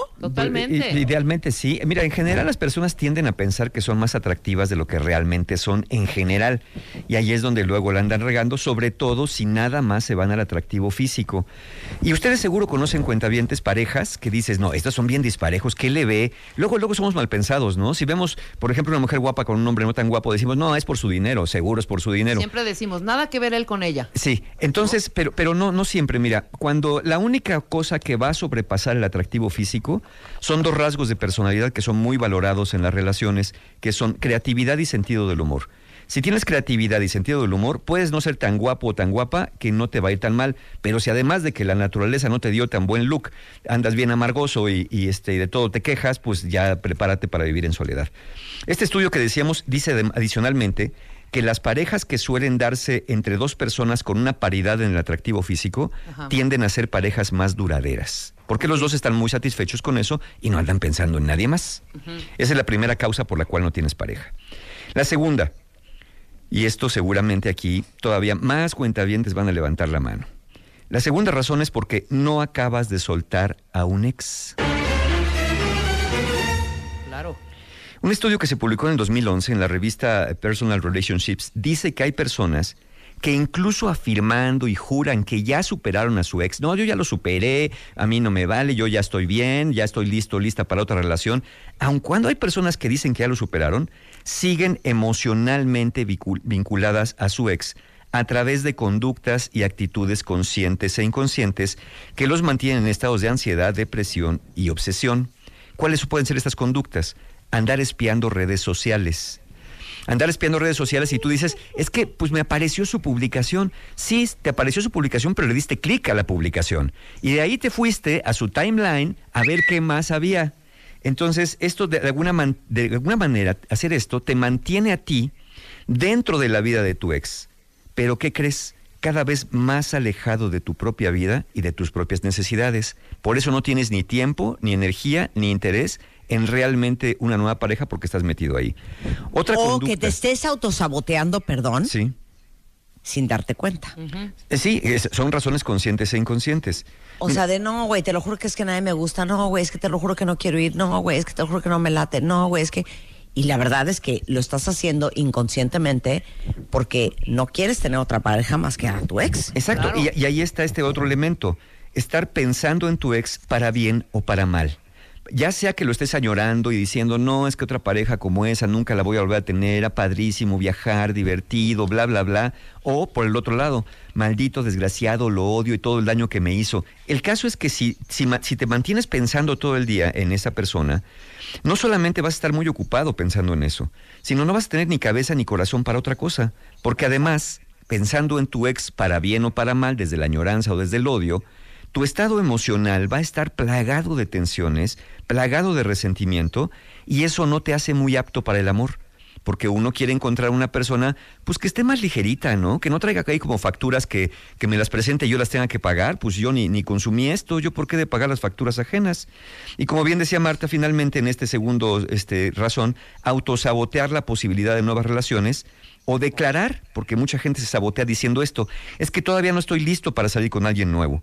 Esto es una espera inconsciente, porque inconscientemente cuando dices que no estás listo o lista, estás esperando a ver si hay una reconciliación o un reencuentro con tu ex eh, y, y quieres que eso suceda. Esa es la segunda razón y yo creo que ahí lo vamos a dejar porque regresando del corte les vamos a dar las otras. Exacto, Mario. ¿No? Ay, Exacto. cuentavientes, yo no quiero que estén tristes, te lo juro que... Y sabes que, Mario, sí vamos a tocar el tema de que no traes el corazón abierto. Exactamente. Regresando del corte. Siete razones por las cuales igual, cuentavientes, por eso no tienen pareja. Regresando del corte, con Mario Guerra, en W Radio. 96.9 Escuchas a Marta de Baile por W Radio. 96.9 Hacemos una pausa. 96.9 Escuchas a Marta de Baile por W Radio. 96.9 Estamos de regreso.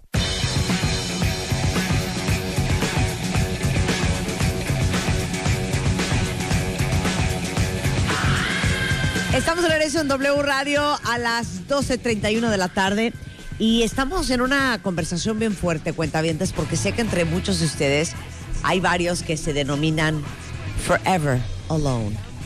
Y hoy estamos tratando de entender con nuestro rockstar del amor con Mario Guerra, de verdad, cuáles serían las razones por las cuales no tenemos pareja. Y hace un momento, si se lo perdieron, búsquenlo en el podcast de la una de la tarde en Marta de Baile, en iTunes o en Spotify. Oigan ese primer pedazo porque hablamos del autosabotaje, hablamos de las expectativas, hablamos de ser shallow how y estamos básicamente desmenuzando a ver si con esto logran como que les caigan veintes de por qué puede ser que estén todavía sin pareja. Mario. Sí, y hablamos de eh, si te centras demasiado en el atractivo físico y obviamente vas más allá de lo que podrías aspirar. Y, y- y la segunda fue que no acabas de soltar a tu ex. ¿No? Este, no puede entrar alguien a tu corazón cuando tu corazón está ocupado, pero no con alguien, sino con los muebles de alguien, ¿no? Digámoslo así. Te dejó el mobiliario, pero la persona ya se fue. La tercera razón que puede ser común es porque, eh, hablaba Marta de esto antes de irnos al corte, ten- tener el corazón cerrado. Es decir, porque ya te diste por vencido o por vencida. Te ha ido muy mal. Y en vez de analizar qué hiciste mal, ¿sí? O nunca te ha ido. O nunca te ha ido. O sea, nunca te ha ido porque nadie se ha acercado. Es decir, te ha ido mal. O sea, no llega nadie o, o los que llegaron se fueron y bye. Te dejaron hecho una garra. Eh, en vez de analizar qué hiciste o qué estás haciendo mal y qué podrías hacer diferente, tú dices, ¿sabes qué? Mejor ya no me arriesgo.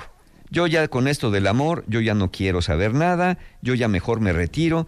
Lo malo de esto es que en el fondo te, te retiras porque estás dolido o estás dolida. Y lo peor de esto es que si te alejas de las relaciones o de intentar buscar relaciones, no aprendes nada ni de ti ni de las relaciones sanas.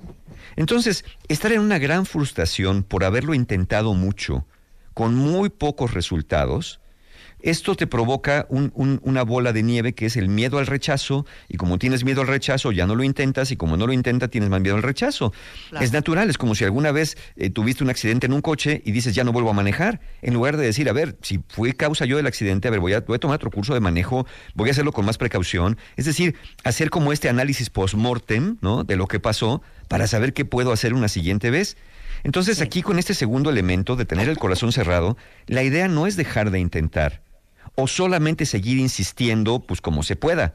La idea es darte cuenta cómo estás insistiendo, dónde estás buscando, qué tipos de personas dejas entrar a tu vida y también, bien importante, qué tipo de personalidad tienes tú mismo para esto del amor. A lo mejor eres ansioso, a lo mejor eres obsesivo, a lo mejor eres frío y distante.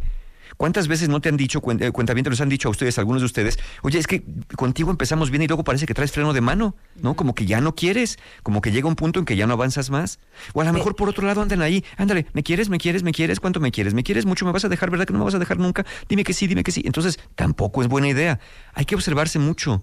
Y hay, y hay, eh, una especie de espejo emocional, también hacer el análisis, ¿cómo soy yo? ¿Qué podría ser distinto? Y sobre todo también, ¿qué tipo de personas estoy buscando? A ver, ¿puedo meter una variable? Por a este supuesto, tema? por supuesto. A ver si me agarras. A ver, venga. Hay gente que anda caminando por la vida con el corazón totalmente cerrado. Es más, no sé si les ha pasado a alguien de ustedes que esté escuchando. Cuando uno está en pareja, yo tengo la teoría de que si estás feliz con tu pareja y estás enfocado en tu pareja y eres una persona fiel y estás en lo que estás, tú despides una energía, pongan atención Alan y Rebeca, despides una energía de no estoy available, de, no estoy este, disponible, de, de estoy cerrada, de aquí no. Y cuando, eh, se los digo en serio porque así me he sentido yo, y cuando hemos estado solteros, tu actitud, tu energía es otra. Y se te acerca gente porque estás abierto. Es que no sé cómo explicar esto que estoy diciendo y siento que nadie me está pelando. No, sí. No, sí, cómo no. Lo que te estás tratando, bueno. Yo cuando he Lo estado que a mí me ha pasado, lo que estás Yo diciendo, creo que mi energía es otra. A ver, cuéntame, me escriben por Twitter porque ni Rebeca, ni Alan, ni Mario me están No, pelando. No, sí, sí, sí. O sea, y te, te, lo entiendo juro que perfecto. me tiran la onda, se me acercan. esto y lo Cuando otro. ya superaste y co- y ya soltaste, Sí, hija. pero cuando estoy en pareja, yo no sé qué emana uno Fluyes. que no, que no se te acercan, porque yo creo que sí mandas un mensaje de aquí no entra nada ni entra nadie. Claro. Pero lo que quiero decir es que la gente que sigue soltera tienen que checar con qué energía y con qué actitud de verdad andan por la vida y qué están despidiendo por la vida. Sí, claro, claro. Porque te lo juro que eso, ya, y miren que yo no soy esotérica, pero siento que eso a nivel energético, de verdad se los digo en serio, se siente. Mira, hay personas con las que te dan ganas de acercarte, nomás para platicar, y hay personas que nomás no te dan ganas ni de saludarlas. Exacto. O sea, punto. Hay algo que pasa. eh, Pueden ser físicamente atractivas o no. Es, es esto que, que tienes adentro. Mira, muchas personas, sí es cierto, uno, uno cuando está en pareja dices, hay algo que se cierra y ya no me fijo en nadie. Pero curiosamente, hay muchas personas que cuando están en pareja se vuelven más atractivas para otros porque están más felices. Sí, sí, sí. ¿no? Que cuando están solas están medio amargosas. Claro. Entonces, esto, esta, esta apertura, justamente es esto. Y esto a veces viene o de experiencias pasadas previas, o a veces viene incluso de la infancia. Donde cuando tuviste una infancia complicada, te cerraste a todo lo emocional, porque todo lo emocional te lastimaba y no te das cuenta. Hay una parte de ti que dice, yo sí quiero tener pareja, pero hay otra parte de ti que te protege internamente y te dice, pero ni en broma vas a tener pareja. Y yo voy a encargarme de que tengas una cara, una expresión y una energía donde no se te acerque nadie, porque la intención de esto inconsciente, de alguna manera, es cuidarte. De hecho, lo que nosotros conocemos como autosaboteo no es más que un mecanismo de defensa exagerado que nos impide hacer aquello que queremos. Es, es por eso esta, esta, esta división, esta separación que tenemos a veces, una parte mía que quiere y otra que teme, es lo que nos tiene vueltos locos. Son esas personas que desean tener una pareja, pero por otro lado hacen todo lo posible inconscientemente por no tenerla, hasta no mirar a los ojos a alguien. La, la- la mirada es un gran el- elemento para la seducción. Y si cuando alguien te voltea a ver, tú volteas la mirada, pues eso es una señal de rechazo. Y nadie va a saber que sí estás queriendo pareja. Después tú andas diciendo, es que a mí nadie me ve, pues no, pero no te das cuenta que cuando alguien te mira te volteas, no te das cuenta que cuando alguien te está eh, queriendo cortejar o ligar, de pronto cortas la conversación o no contestas. O por el otro lado, como dije, andas muy muy ansioso, que eso nos da paso a la otra razón, a la cuarta razón. ¿Por qué otra razón no tendrías pareja? Porque ya te entró la ansiedad. Porque ya te llegó, según tú, o el reloj biológico, o te están dice dice que para tu edad ya tendrías que estar en otro nivel de Ya relación. te entró el hambre de hombre. Ya te entró el hambre de hombre. y, y mira, la ansiedad combinada con el amor Está surgida. genera obsesión. Te pones bien obsesivo con esto cuando sientes que ya el tiempo, la edad, lo que deberías estar haciendo, y eso te lo dice mucho la sociedad, tú ya deberías tener ahorita una pareja, ya deberías haberte casado, ya era para que tuvieras dos hijos, ya era para que se te hubieras divorciado, no ya te llevan todo ese rol ahí. Cuando tienes prisa por el amor, te dicen mi alma y quieres tu casa aparte. Te olvidas del proceso del noviazgo. Te olvidas del proceso de salir, Andas con del el proceso de conocer. la cajuela del coche. Sí. Lo que vas haciendo es que ya vas tirando a matar literalmente con gran prisa o de vivir juntos o, ya literalmente de casarte, ¿no? Entonces, eh, literalmente, fíjate, cuenta bien, si a ti te ha pasado esto, literalmente algunas parejas te han dicho que vas muy rápido. O en el peor de los casos, ni te han dicho nada, pero ya se pelaron para Tijuana con tan de no volverte a ver. ¿Por qué se van? ¿Por qué se van, por qué se van si tú eres ansioso o ansiosa? Porque con ansiedad te vuelves una persona acosadora, te vuelves una persona controladora, te vuelves una persona empalagosa y te vuelves una persona muy demandante. Empiezas no solamente es, oye, te mandé mensaje y no me contestaste. Ay, perdón, es que andaba. No, no, no, tú no es eso. Es, te mandé mensaje. Sí, es que estaba ocupado, pero ¿por qué no me contestas? Te mandé corazoncitos, me dejaste en visto. Eso no está padre, porque tú sabes lo que yo siento cuando no me contestas y eso me has hecho muchas veces. Entonces yo siento que esta relación ya no está bien para ti. Mejor dime una vez si me quieres tronar. Si me quieres tronar, porque yo no quiero tronar. Yo te quiero pedir, por favor, que sabes que estoy siendo muy empalagoso, ¿verdad? Ya voy a cambiar, te lo juro, te lo prometo. Ya, exacto. Qué horror. Qué horror. ¿Quién en su sano juicio querría tener una relación con alguien así? ¿Quién en su sano juicio quiere tener una relación con alguien que te está todo el tiempo respirando atrás de la nuca? Que todo el tiempo te está celando, porque eso es lo que genera la ansiedad también, eh, eh, celos. ¿Quién, ¿Quién quiere con alguien que te esté celando, que esté sospechando, que te esté preguntando, que, que cada lugar a donde vas ya es motivo de desconfianza? Que si no me hablaste, ah, ja, ja, yo ya sé por qué no me hablaste, yo ya sé dónde andas, ya sé que andas en la... ¿Sabes qué? No. No, no, no es lo que quiero para mí. Y sí, a lo mejor por ahí hu- hubo algunas señas, pero bueno, pues entonces hay que tomar decisiones. Quinta razón. Porque, ¿saben por qué no tienen pareja muchos de ustedes cuentavientes? Este, pues, pues sí. Porque confían en la suerte, en los astros o en el destino. Hay personas que te dicen, y tú también lo dices, cuentaviente, si es para ti, aunque te quites, y si no, aunque te pongas. Entonces, como que si es para ti, aunque te quites, si no, aunque te pongas, pues ni te quitas ni te pones, tú dices, va a llegar el que tiene que llegar, va a llegar el que va a ser. Pero eso, llevado al extremo, hace que no hagas absolutamente nada. Ni te arreglas, ni te peinas, ni te vistes, ni te lavas los dientes, ni andas aprendiendo cómo funcionan las relaciones. El chiste es que tienen que llegar alguien, porque tú dices, mira, a mí el que me quiera, que me quiera como soy. Y no está mal. Lo malo es que a veces como somos, nadie nos va a querer, o sea, disminuimos nuestras probabilidades mientras más particulares nos vamos volviendo. Entonces, si tú piensas que estás destinado a tener una pareja y que esa pareja anda por allá afuera y va a llegar como el príncipe o la princesa con todo y zapatilla de cristal, pues a lo mejor te vas a quedar esperando como las hermanastras, ¿no? Por ahí, este, alguien que sea el zapato a tu medida. Yo creo que hay que ir a la zapatería a probarse zapatos. Yo creo que hay que medirse diferentes zapatos, a ver cuál es el que me asienta mejor a mí, porque puede que sea de mi número, ya hablamos del atractivo físico, puede que sea un 8, pero a lo mejor este 8 en apariencia física, para mí nada más en personalidad no me viene bien.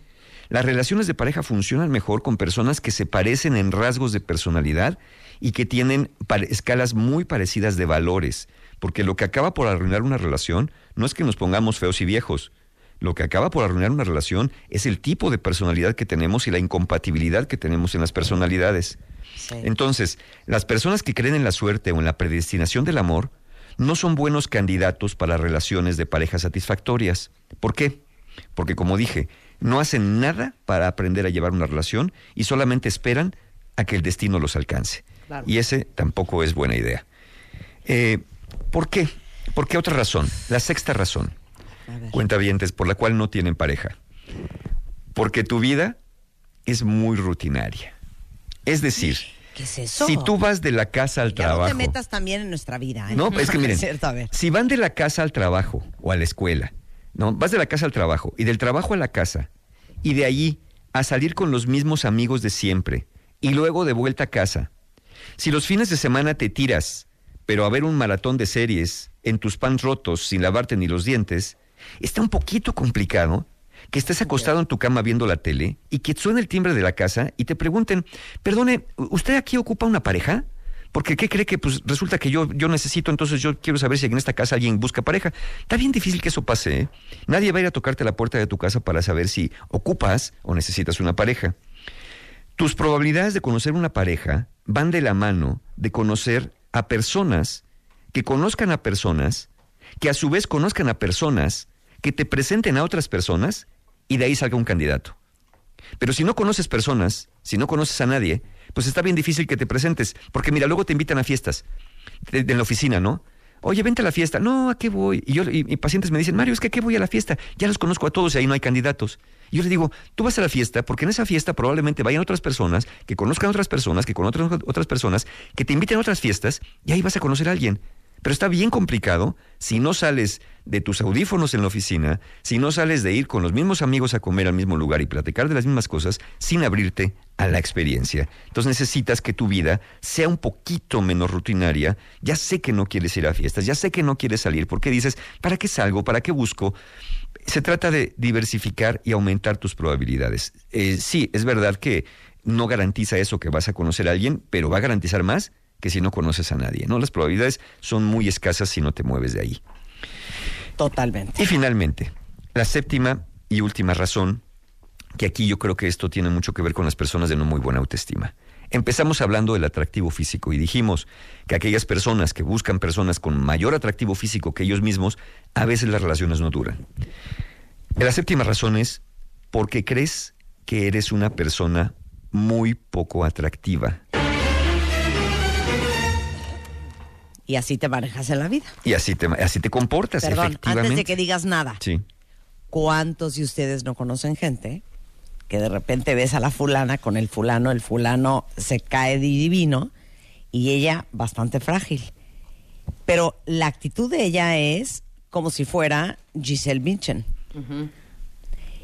O de repente un amigo que lo ves que liga y liga y liga y tú dices, güey, perdón, pero estoy mejor yo que él. Pero él trae actitud de soy un cuero o de que traigo la onda o de que soy el más simpático. Claro. La actitud es todo. Totalmente. Seas o no seas un cuero, ¿eh? Sí, y, y es cierto, mira, el que tú creas que eres una persona poco atractiva es un tanto independiente de que objetivamente lo seas. Una cosa es que lo seas y aparte además lo creas, pero a veces ni lo eres y lo andas creyendo. Pensar que eres una persona poco atractiva suele ser algo que, primero, afecta a tu autoestima y que lo que te provoca es una sensación de rechazo, exclusión o vergüenza. Es decir, ni te acercas. Las personas que creen que son poco atractivas tienden a exagerar sus defectos físicos. Es decir, si tienes un lunar, para ti es una tarántula en la cara, no es un lunar. Si de pronto tienes por ahí la oreja un poquito más grande, ya te sientes dumbo. Si pronto por ahí eh, tienes la nariz como que no apunta exactamente hacia el frente, sino un poquito a la izquierda o a la derecha, bueno, ya te sientes eh, la persona más horrenda de la Tierra, como una especie de goblin por ahí. Entonces, eh, tiendes a exagerar defectos físicos, crees que son más notorios y más repugnantes de lo que en realidad los demás lo perciben. Y además, con esto minimizas tus rasgos más atractivos. Dices, bueno, pues no tendré los ojos tan parejos, pero mi sonrisa es bonita. No, como dices que los ojos están chuecos, todo lo demás es horroroso. Una persona con baja autoestima no suele ser alguien, y esto es bien importante, ¿por qué creen que, por ejemplo, diferentes marcas de productos de belleza y de productos que tienen que ver con el arreglo personal, ¿por qué creen que invierten luego en fundaciones que tienen que ver con la autoestima?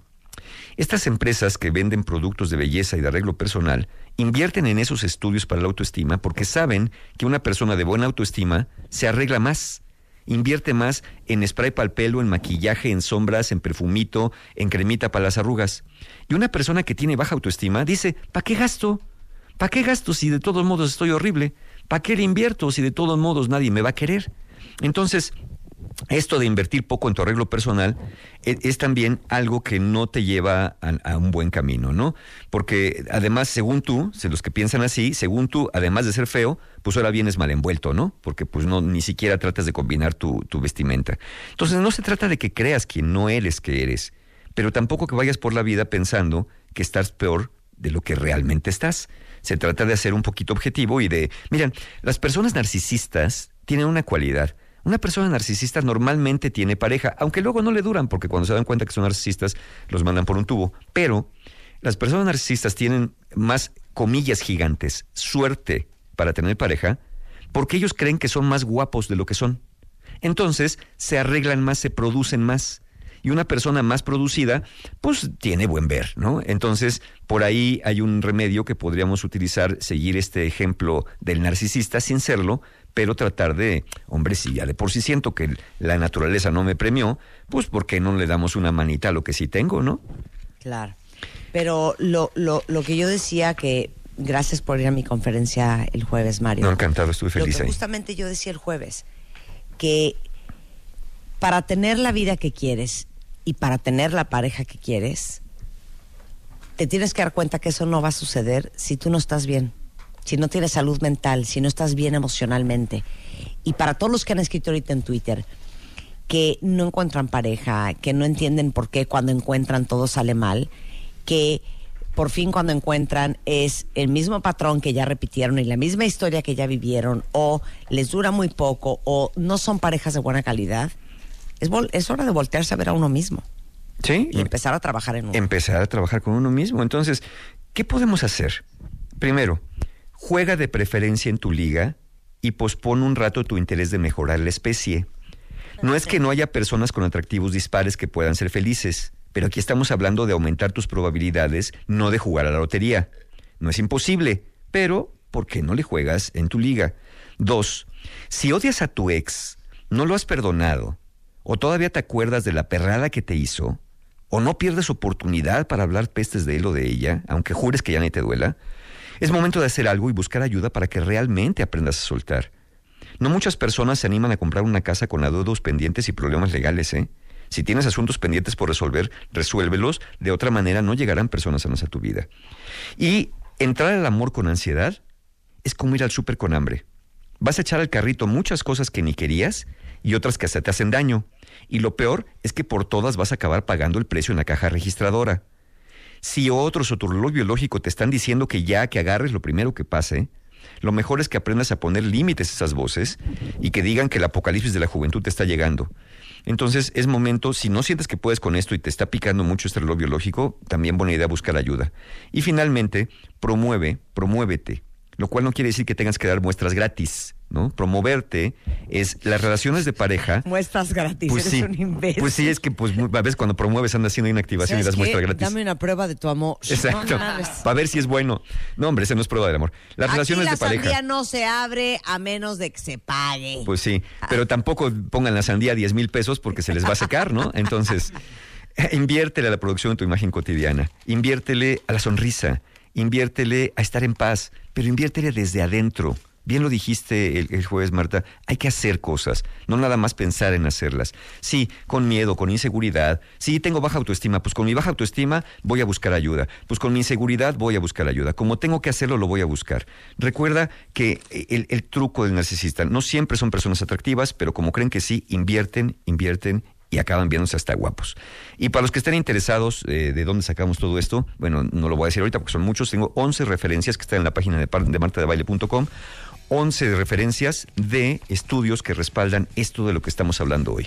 Y aquí que nos pregunta en Twitter, ¿cómo sé si soy un 1 o soy un 10?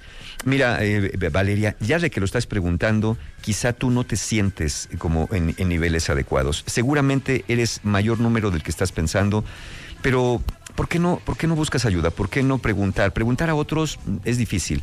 Pregúntate a ti misma, ¿cómo te sientes? Pero ya que nos preguntas si eres un 1 o un 10, seguro no estás pensando que eres un 10. Seguro estás pensando que andas más cerquita del 1 o del 5 para abajo. Exacto. Oye, terapia, cuentavientes, como se los dije el jueves. Me da igual si es terapia, chochos, mindfulness, meditación, yoga, psiquiatra, choques eléctricos. Uno tiene que trabajar en ser una mejor pareja para poder encontrar una mejor pareja. Exacto, nadie se va a acercar buscando cosas que estén chuecas. Y justo Bueno, para eso. curso, ¿no? Sí, exactamente, justo Venga. para eso. Miren, los que vayan a andar por Toluca el 17 de octubre, y me estoy adelantando para que agarren lugar porque luego se acaban, en el Teatro del IMSS voy a dar una conferencia, mi conferencia, El viaje del héroe. No es taller, es conferencia. Si quieren informes, métanse a la página de libelulamx.com y allí encuentran los datos 17 de octubre Toluca. Pero aquí en México, y justo para los que no acaban de soltar y todos los que cayeron estos siete supuestos, el 23 de septiembre tengo un taller El Poder del Perdón. Ya para que acaben soltando y perdonando o perdonándose ustedes por no andar haciendo lo que tienen que hacer. Es una buena manera de, de irte cerrando el año. El 29 de septiembre, relaciones rotas para los que anden ahí llorando por la calle de la amargura. Ya, por favor, aprendan a soltar, dejen lo que les está lastimando para que puedan tener mejores oportunidades. Y después, el 30 de septiembre, taller Conciencia para Amar, especialmente para aquellas personas que no encuentran pareja y que no les dura. Ahí vamos a analizar más a fondo muchas más causas de todo esto. Y para los que por allí, por allí andan sin sonreír, por allí andan sintiéndose que no embonan con nada, es bien importante tratar las heridas de la infancia. Y esto es el 7 de octubre. Tanto Conciencia para Amar como Heridas de la Infancia tienen precios de preventa y todo lo encuentran en la página de mis amigos encuentrohumano.com. Gracias, Mario. te Encantado. mucho. Marta, de verdad, gracias, gracias por invitarme el jueves. Estuvo lleno el teatro, pero no sabes, además de que mucha gente se acercó a, tomarse fotos con Ana Mar, conmigo, con Aura, con Calixto, que estábamos por ahí también y otros. eh, eh, siempre el mensaje es denle las gracias a Marta, denle las gracias a Marta y yo te lo quiero transmitir desde aquí porque muchas personas me encargaron que te dieran las gracias por, por, por esto que hiciste el jueves. Pues yo les quiero dar la- las gracias a todos y cada uno de ustedes, porque yo creo que estos 13 años que llevamos trabajando juntos, Mario y el resto de todo el equipo de extraordinarios especialistas, que todas las semanas, todos los meses vienen a los micrófonos de este programa a través de las páginas de Revista MOA, de Bebemundo, hasta de The Beauty Effect en redes sociales, a compartir todo lo que ustedes han aprendido, que nos ha hecho no solamente a mí, sino al resto de los cuentavientes, seres humanos mucho más conscientes y responsables. El placer es mío y creo que nuestra obligación en este mundo eh, es utilizar el talento que Dios nos dio y te incluye también a ti, Mario, y al resto de Gracias. todo el equipo para compartir y enriquecer la vida de los demás. Por eso siempre termino, por ejemplo, los de baile minutos que hacemos en, YouTube con, con la frase share knowledge. Hay que compartir el conocimiento y creo que si yo o cualquiera de ustedes o cualquiera de ustedes cuentavientes que están escuchando, de los especialistas, tenemos algo que compartir, alguna experiencia que pueda ser y resultar enriquecedora, inspiradora y que motive a alguien más a acercarse más a ser una persona feliz y contenta y más clara y que tome mejores decisiones, es no solamente una responsabilidad, es una absoluta obligación compartirnos con los demás. Muchas gracias, Mario, por tus palabras. Muchas gracias. Y para que vean que no me como los recados, sí los doy. Y los doy al aire. Eres un amor. Eso mero. Oigan, este, antes de irnos, porque estamos de regreso mañana en punto de las 10, oigan, hay una cosa bien bonita que está haciendo Walmart. Saben que la cocina mexicana, que es una de las mejores gastronomías a nivel mundial, y la mayoría de los grandes platillos se preparan con productos que vienen directamente, justamente de los campos mexicanos. Y por eso es tan importante seguir apoyándolos a todos los campesinos de México. Les voy a dar un tip. La próxima vez que vayan a Walmart o a Superama, busquen los productos con el sello morado, porque ese sello morado representa a los pequeños productores. Cuentas con nosotros, este se llama Pequeño Productor Cuentas con nosotros, y es un programa que se encarga de capacitar a personas de comunidades de toda la República para mejorar sus capacidades operativas, financieras y logísticas, lo que les ayuda a impulsar a sus empresas y a vender sus productos en los anaqueles tanto de Walmart como de Superama. Hay una gran variedad de productos con ese sello morado, desde orégano hasta salsas, productos gourmet elaborados en México que también pueden comprar en línea si prefieren hacer su súper por internet. Pero la próxima vez que sea una vuelta por Superama y Walmart, busquen esos productos con el sello morano, el sello morado, pequeños productores mexicanos. Es más que una compra, porque cada vez que ustedes compran uno de estos productos, ayudan a desarrollar y mejorar la vida de más de 15 mil productores mexicanos. Oigan, con esto nos vamos, no se vayan ustedes. Eh, ahí viene eh, Así las cosas, emisión de la tarde con Ana Francisca Vega. Nosotros de regreso mañana en punto de las 10. Yo no voy a estar, va a estar Rebeca, pero yo los veo el jueves. Este, pero mucho Se más tomó que su día platicar. económico. Ya mañana en apuesta. punto de las 10, exacto. La apuesta de lunes para mañana. En W Radio. Adiós.